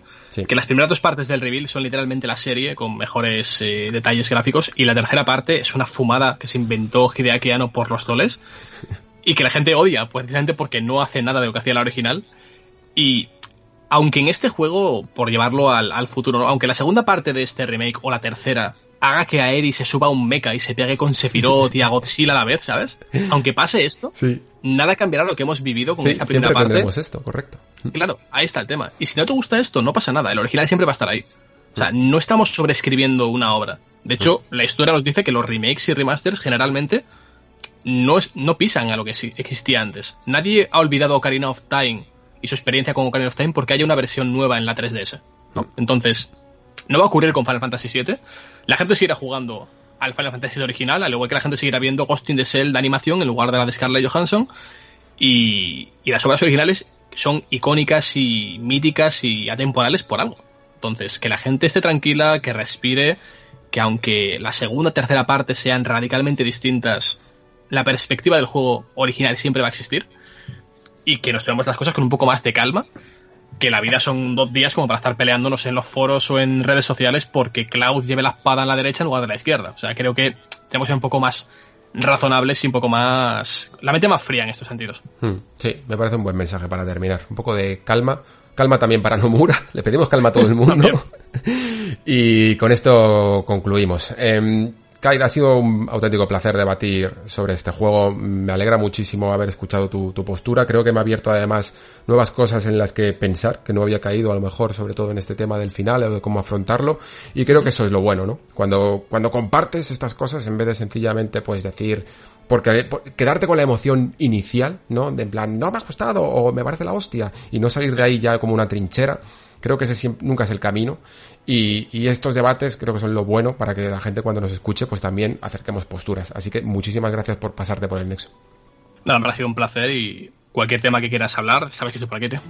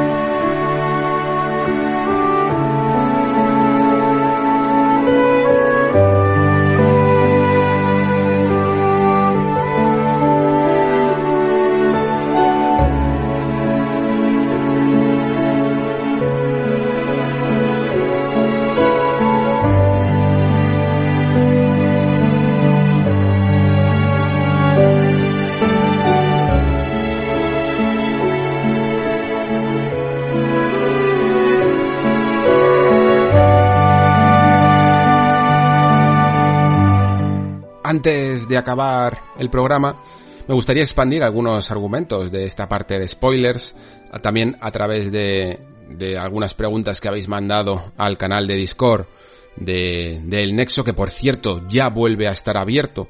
Siempre ponía la dirección con la invitación de, del canal en la descripción del programa en iVoox, pero la verdad es que no me había dado cuenta de que el enlace había caducado y muchos de los que de los que habríais intentado entrar, pues no lo, no lo habíais conseguido, pero que sepáis que ahora está abierto ad infinitum. Así que vamos a leer eh, algunos comentarios que me dejáis sobre la parte de spoilers y también añadiré alguna que otra cosilla que desde el momento que grabé con Kite he ido reflexionando sobre el final del juego. Eh, comenzamos por Alex Iresmes que me preguntaba que si aparte del diseño de personajes, cuáles creéis que son los puntos fuertes y débiles de Nomura. Y la verdad es que, claro, quitando ese diseño de personajes, que también es, peculiar, pero evidentemente es lo que más se reconoce a la obra de este autor, pues lo cierto es que es interesante ver cuáles son los otros puntos fuertes que, que tiene el creativo japonés, ¿no? La verdad es que, en mi caso, yo diría que sí que es cierto que al menos le podemos conceder a Nomura, aparte de lo que he comentado ya en el programa, que sí que tiene personalidad, ¿no? Que sí que es un creativo que cuanto menos quiere, quiere seguir sus propias ideas. Y al final eso siempre lo tenemos, los tenemos que valorar, ¿no? Fijaos, antes decía en el programa, le decía a Kite que todo el mundo tiene al final derecho a meter un poco, incluso a la hora de crear un remake, em, de, meter un poco de su propia creatividad, ¿no? De, de su propia cosecha. Porque si no, mm, cuál es tu identidad como autor, ¿no? ¿Por qué vas a dedicar los mejores años de tu vida a simplemente replicar el trabajo de otros? Al fin y al cabo, si yo qué sé, evidentemente esto es un sacrilegio, pero si alguien hiciera un remake de un cuadro clásico de un autor, lo más probable es que, en el caso de que esto se considerara de alguna manera algo que quisiera el público, nadie mm, se fijaría realmente en el pintor, te fijarías únicamente en cómo ha cambiado esa obra, ¿no? Cómo se ha recreado esa obra. Por no poner ningún tipo de ejemplo raro como el que me acabo de inventar, pensemos sencillamente en Blue Point, para que nos hagamos una idea más clara. Shadow the Colossus es un juego que marcó un antes y un después, ¿no? Shadow the Colossus, cuando se hizo el remake, toda la gente lo recibió muy bien. Y aunque se alababa el trabajo de Blue Point a nivel técnico, nadie encumbró a Blue Point a un nivel artístico nadie alabó la creatividad, ni la imaginación, ni la filosofía de Blue Point. Blue Point está muy, muy buen considerado en un campo muy concreto dentro de los videojuegos. Pero digamos que si alguien en Blue Point quisiera de alguna manera destacar artísticamente, eh, lo más probable es que no lo consiguiera sencillamente replicando el trabajo de Ueda, ¿no? Quizá habría también añadido algo de su propia cosecha. La cuestión es que evidentemente al influenciarte y al seguir uno a uno todas las pautas de un videojuego clásico, al replicarlo, es muy difícil destacar. ya os digo, todo el mundo nos gusta el, remake de Sao de Colossus, pero porque deja ver la seña de identidad del autor original. De esa misma manera, digamos, si quisiéramos un remake uno a uno de Final Fantasy VII, lo más probable es que Square Enix hubiera tenido que subcontratar a una empresa tipo Bluepoint para hacer este trabajo. Porque en el fondo, mm, tanto Nomura como todo el equipo de principal de Square Enix, yo creo que se consideran autores, ¿no? Y no quieren sencillamente conformarse con hacer algo que ya está estipulado, algo que ya está creado. Necesitan añadir ese trabajo de su propia cosecha, ¿no? Para sentirse autores. Y eso es algo que creo que todo el mundo, cuanto menos, podemos llegar a comprender. Puntos débiles de Nomura, pues evidentemente también creo que los tiene y muchos, ¿no? Eh, si ya hablábamos de Kojimadas en su momento, incluso aunque a veces lo hiciéramos para bien, creo que también con Nomura se habla mucho de Nomuradas porque evidentemente tiene algunas salidas de tiesto bastante considerables, ¿no? Yo no soy el mayor fan de Nomura, ni he seguido todo su trabajo, con lo cual eh, tampoco quiero hablar más de lo que conozco del autor, eh, porque sencillamente porque solo he jugado a Kingdom Hearts 1 y Kingdom Hearts 2, eh, por ejemplo, aunque sí que he jugado evidentemente otros títulos en los que ha trabajado de Square Enix, pero sí que se le nota, y sobre todo lo digo por, por esa manera de visualizar el mundo de Final Fantasy VII con Advent Children, un, un estilo que a mí personalmente no es el que más me convence no es la forma que más me llama la atención a la hora de, de representar incluso las batallas, os diría, porque me parecen demasiado flipadas, por ejemplo. Que no siempre porque sean muy, muy, muy espectaculares y muy, muy, muy flipadas van a ser mejor. Esto es algo que incluso, por ejemplo, pudimos llegar a ver en ese remake de Twin Snakes, ¿no? De Metal Gear Solid. O hay cierto momento en el que tú dices en Twin Snakes, no le pega a Snake hacer esto. Pues para mí, ver volar a Cloud eh, rompiendo, partiendo edificios por la mitad, pues tampoco del todo le pega, aunque sí que es cierto que en el juego original vemos a, a Sephiroth volando ya, con lo cual es algo que forma parte un poco de su universo, ¿no? Pero me parece que, que tiene un aire casi a Matrix Revolutions que no me termina de gustar, ¿sabes? En, Matrix pasa exactamente lo mismo, ¿no? Llega un punto, eh, Matrix 1 es una toma de tierra brutal, en el que puedes llegar a ver cosas espectaculares, pero porque tienes una base bien instaurada, ¿no? Pero luego Matrix Reloaded y sobre todo Matrix Revolutions en ese combate final, ya a un punto ya de que tienen que rizar el rizo tanto que yo por lo menos muchas veces desconecto, ¿no? Incluso ya sencillamente los combates, ya no solo en la historia. Y es ese tipo de cosas que no me terminan de convencer.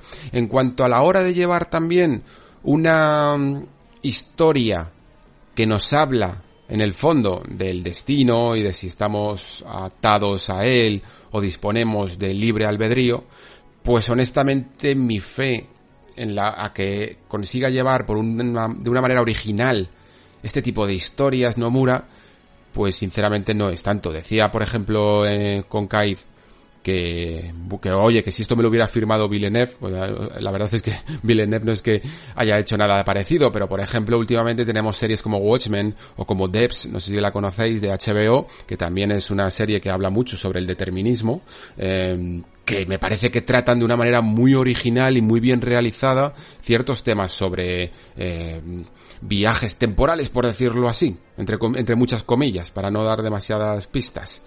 Y y por lo tanto, me gusta cómo algunos autores tratan esto y cómo le suelen dar una vuelta, pero la verdad es que la forma de Nomura me parece un tanto clásica. Aunque sí que admito que, por ejemplo, esa manera de impersonar, sería la palabra, al fan dentro de esos fantasmas mm, que pululan por el escenario, eh, me parece bastante atractiva y al menos mm, expresa un conocimiento del metalenguaje que personalmente no esperaba de, de Nomura y de Nojima.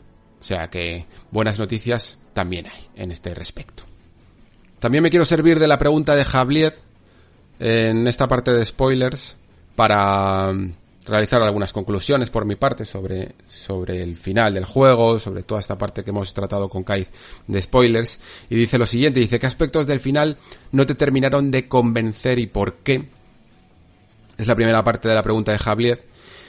Y la verdad es que, como digo, aspectos del final que quizá no me terminaron de convencer, sobre todo, eh, concuerdo con, con Kite en que, en que toda la parte de Zack es probablemente la menos, mm, la peor realizada, por decirlo así. Estoy grabando esto un poco más tarde de, del resto del conexo y he podido leer algunas cosillas más sobre cuáles pueden llegar a ser las interpretaciones sobre, sobre esta parte del final.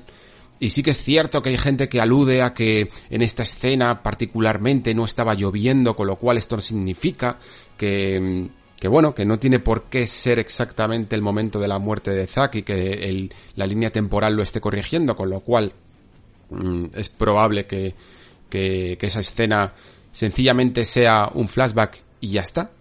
Que no esté intentando corregir absolutamente nada de lo que vimos en el juego original o en Crisis Core, eso es cierto, pero también es cierto que si, que si esto se confirma, cuanto menos todos los que hemos, ha sido muchas personas las que hemos pensado en que esta escena se estaba intentando alterar, ¿no? Y por lo tanto, mm, no me parece una escena muy conseguida, sinceramente. Tanto si se está eh, cambiando el, el pasado o el argumento original del juego como si no se está haciendo y lo hemos malinterpretado, la escena creo que no está consiguiendo sus objetivos. Porque por un lado resulta mm, ciertamente incoherente y por otro está generando malinterpretaciones, no sé si de manera intencionada o no, pero las está generando. Entonces, esa escena no creo que esté consiguiendo su objetivo, a no ser que su objetivo sea despistar. Y por lo tanto creo que es una de las partes que menos me convence de la obra. Continúa Javier. Em, a mí me moló el final y creo que mi teoría es que estamos ante un nuevo Final Fantasy VII. ¿Cuán bueno será eso o malo? Creo que hasta las siguientes partes no lo sabremos. Sí, eso también me parece importante de reincidir. Creo que em, es importante entender que nos haya gustado o no este final, tenemos que atribuir las consecuencias de este final a las siguientes partes que van a llegar eh, más que al juego que tenemos entre las manos. Es decir, que el final nos guste más o nos guste menos, nos podamos aceptarlo más o aceptarlo menos, para mí en el fondo no cambia el resto de la obra, que sí que me parece un, una reinterpretación del remake expandido, muy correcta, muy disfrutable y, que en algunos momentos incluso me ha llegado a gustar más que la obra original, ojo. Creo que esto también es importante remarcarlo. Eh, si este final realmente influye muchísimo en las siguientes partes, pues tendremos que esperar a que lleguen esas partes para saber exactamente eh, cuál es el objetivo de Nomura y de Nojima y, de, y del resto de integrantes de Square Enix a la hora de reimaginar este universo. Entiendo, por supuesto, y esto es una cosa que, que a lo mejor al principio, pues la primera vez digo, guau, menuda paja mental que se han inventado, y poco a poco vas eh, absorbiendo un poco más, siempre, siempre va a ser más interesante seguir algo que no conoces que, que algo que ya tienes eh, conocido desde principio a fin, ¿no? Esto es lógico y normal. Esto es algo que, que los remakes nunca, nunca, nunca, nunca van a conseguir por mucho que adoremos, pongamos si queréis otra vez de nuevo el ejemplo de Saud de Colossus, por mucho que adoremos la obra de Ueda, por mucho que estés flipando con el remake, tú sabes exactamente cómo va a terminar esa obra y por lo tanto ese impacto que sentiste la primera vez cuando jugaste en PlayStation 2 lo vas a recordar, lo vas a volver a ver, seguro que te van a venir buenos recuerdos, pero nunca te va a golpear como la primera vez. Por mucho que, veamos y estoy seguro de que si esto ocurre, por ejemplo, vamos a ver un montón de streamers y de gente en, los let's plays, en la escena de la muerte de Aeris, mm, poniéndose muy sentimentales. Mm, realmente, nunca, nunca, nunca creo, por lo menos en mi opinión, que nos vaya a golpear como la primera vez que vimos esa escena. Es imposible, es imposible. podemos llegar a conectar con ese momento del pasado, ¿no? En el que lo vimos por primera vez, pero nunca, nunca, nunca nos va a suponer el shock inicial. Sin embargo, el acto de remover el avispero, el acto de agitar el argumento del juego para permitir que ocurra lo imprevisto, siempre suscita también una cierta emoción que hace que tengas ganas de ver lo que ocurra en las siguientes partes. Ahora bien, ojo, porque te estás enfrentando contra un argumento muy poderoso, un argumento muy querido, y que por supuesto va a ser siempre comparado todo lo que hagas con él.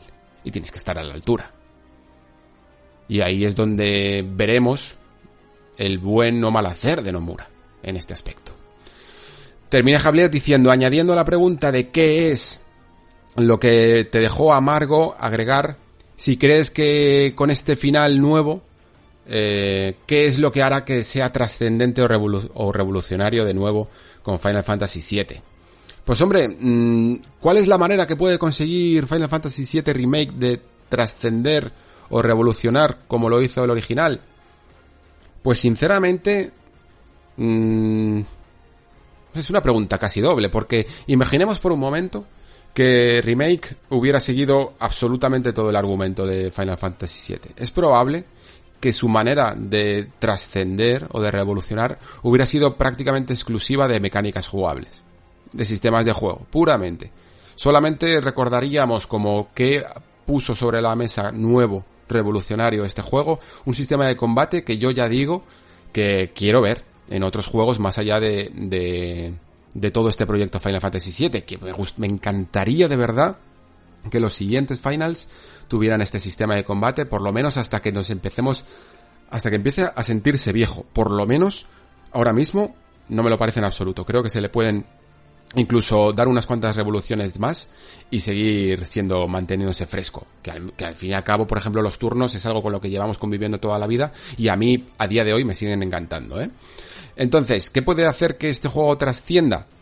Siendo entonces la obra que parece que es un poco más alejada del original, pues que consiga de alguna manera eh, mantener, yo creo, el espíritu del, del anterior, que consigan de alguna manera eh, mantener el fanservice, jugar con el fanservice, haciendo siempre, jugar con las expectativas del jugador de en plan, veremos a, a Eris morir en este momento, no lo veremos, cómo afectará eso, jugar con esas expectativas y de alguna manera también ofrecer una solución que si bien no es la misma, contente al fan y al no fan, evidentemente, mm, igual que, que lo hizo en la época.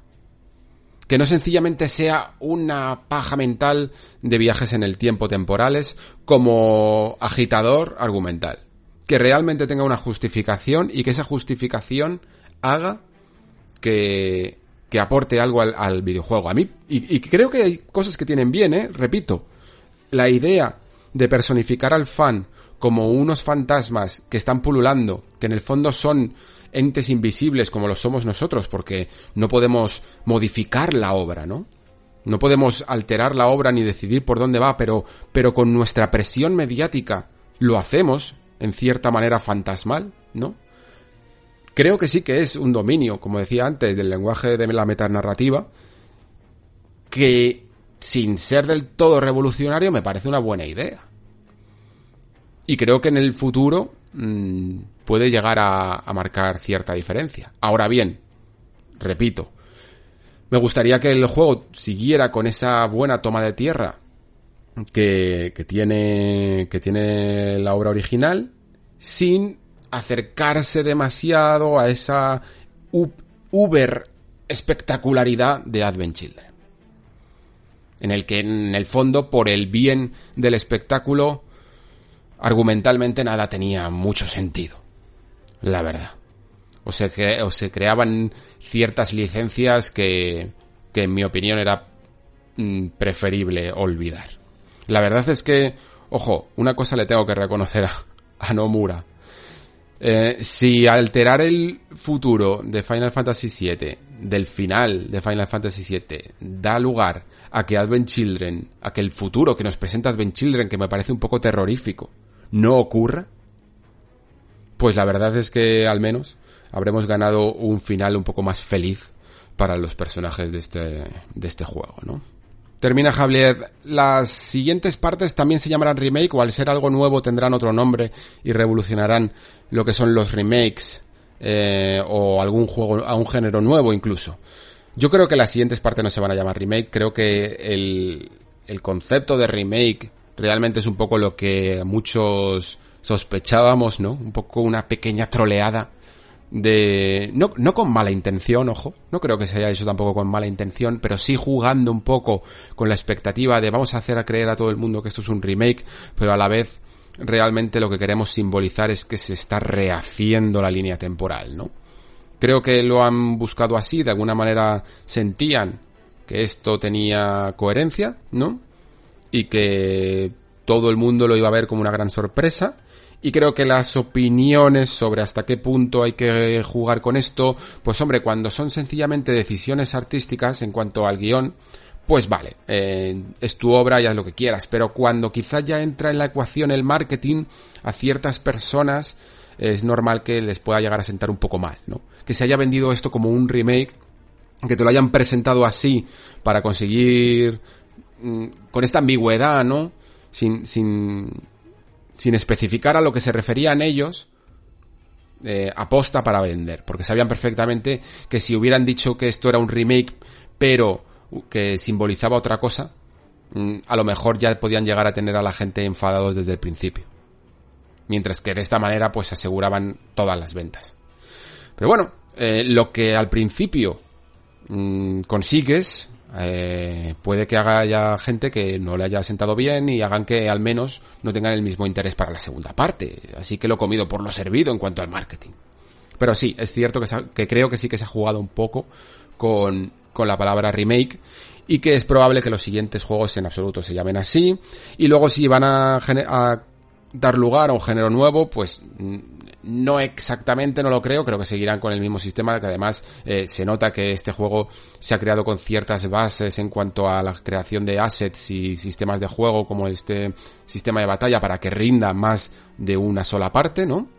Entonces va a tener que tener muchísimos elementos en común, pero nos queda por supuesto la duda de si esto en, la siguiente entrega o en la siguiente a la siguiente va a llegar a algunos momentos a unas cotas de mundo abierto o seguir los caminos más lineales que teníamos en este en este juego. Puede ser eh, cualquiera de las dos opciones, sinceramente. Ninguna de las dos me parecería extraña de ver. La siguiente parte, yo sí que es verdad que pensaba que esto podía llegar a ser un, una gran celebración del JRPG, ¿no? Un juego que fuera al principio lineal, y que luego por primera vez en nuestra historia viéramos un cambio radical de género, no sencillamente los pequeños momentos como por ejemplo juegos como Nier Automata que te que te cambian radicalmente el sistema de juego, ¿no? Y te convierten todo en un shoot'em up o, o incluso en una aventura casi conversacional o cosillas así, pequeños momentos de la historia, pero que en general siempre tenía una misma base, sino que era un juego que se transformaba completamente, ¿no? Y pasar de una estructura lineal lo hacía a, una de, mundo abierto, ¿no? Era como una hiper mega gran producción en, en diferentes partes. No sé si ahora mismo ese, esa idea que yo tenía en la cabeza se va a cumplir, porque claro, para mí el cambio argumental también significa que el cambio de diseño mm, de juego también está sobre la mesa, también está en el aire, mejor dicho, y por lo tanto, eh, este viaje desconocido, que es como termina la frase final en el juego, también es un viaje desconocido en lo jugable. Pueden hacer cualquier cosa, pueden hacer perfectamente que siempre el juego te diga con quién tienes que ir, a quién controlas y quién te acompaña, y no seas tú el que elijas a tus compañeros favoritos, que ojo, a lo mejor incluso tampoco me parecería del todo mal, ¿eh? porque ya os decía antes, por ejemplo, que, que Barrett una vez que termina Midgar, yo siempre le dejaba ahí en el saco de personajes del equipo y prácticamente jamás lo volvía a utilizar, ¿no? Porque al final siempre tienes tus favoritos y de alguna manera el juego te alienta o te obliga, incluso te dirige. Bueno, pues a, acompañar siempre a todo el mundo, pues eso, eso está bien. Fijaos, por ejemplo, podría imaginarme una estructura como Mass Effect 2, en el que, en esas historias secundarias pero principales de cada personaje, en las que te obligaba a ir con ese personaje para, para mm, descubrir un poco más de él. Me puedo imaginar perfectamente una estructura así en Final Fantasy VII Remake 2. Eh, es decir, por ejemplo, ese momento en el que Barret te cuenta todo su flashback y toda su historia con Sinra y tal pues en ese momento tengas obligadamente que ir con él y, ese tipo de cosas, ¿no? Eh, yo qué sé, algo así, parecido. Pues lo mismo estaría bastante bien. Pero en cuanto a un cambio de género radical, no lo creo. Pero ojo, sí que me gustaría ver, evidentemente, aportes nuevos.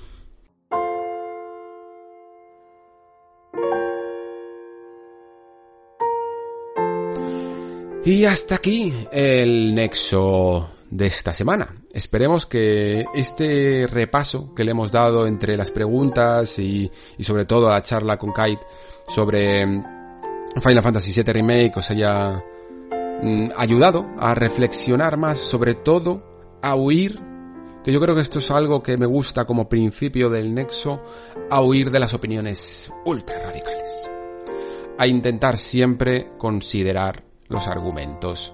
Del que no piensa como tú, del que le ha gustado algo que a ti no, o del que no le ha gustado algo que a ti sí, y por supuesto siempre eh, respetando todas esas argumentaciones. Creo que está bien que haya debate. No sé, sí que es cierto que, que Square Enix se la ha jugado, en mi opinión, bastante a la hora de, con un juego tan icónico como Final Fantasy VII, dividir a la comunidad pero sinceramente creo que nunca lo han hecho con la intención de generar ruido y generar polémica y movimiento ¿no? en los foros, sino que lo han hecho por una estimulación creativa de sus autores. Y eso para mí siempre será cuanto menos digno de respeto.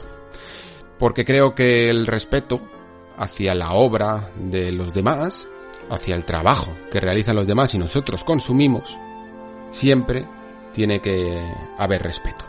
Sin más que decir por esta semana, solo me queda agradeceros el que hayáis llegado hasta aquí. Muchísimas gracias por escuchar, muchísimas gracias por estar ahí. Se despide Alejandro Pascual. Hasta la próxima semana.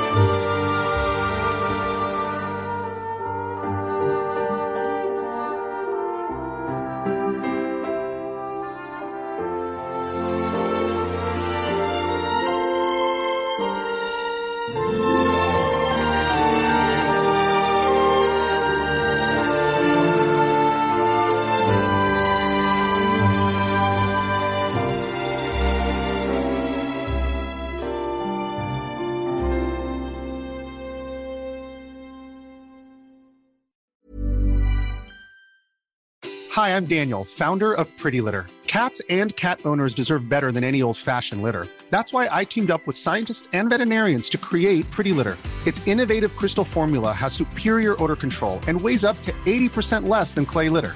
Pretty Litter even monitors health by changing colors to help detect early signs of potential illness. It's the world's smartest kitty litter. Go to prettylitter.com and use code ACAST for 20% off your first order and a free cat toy. Terms and conditions apply. See site for details.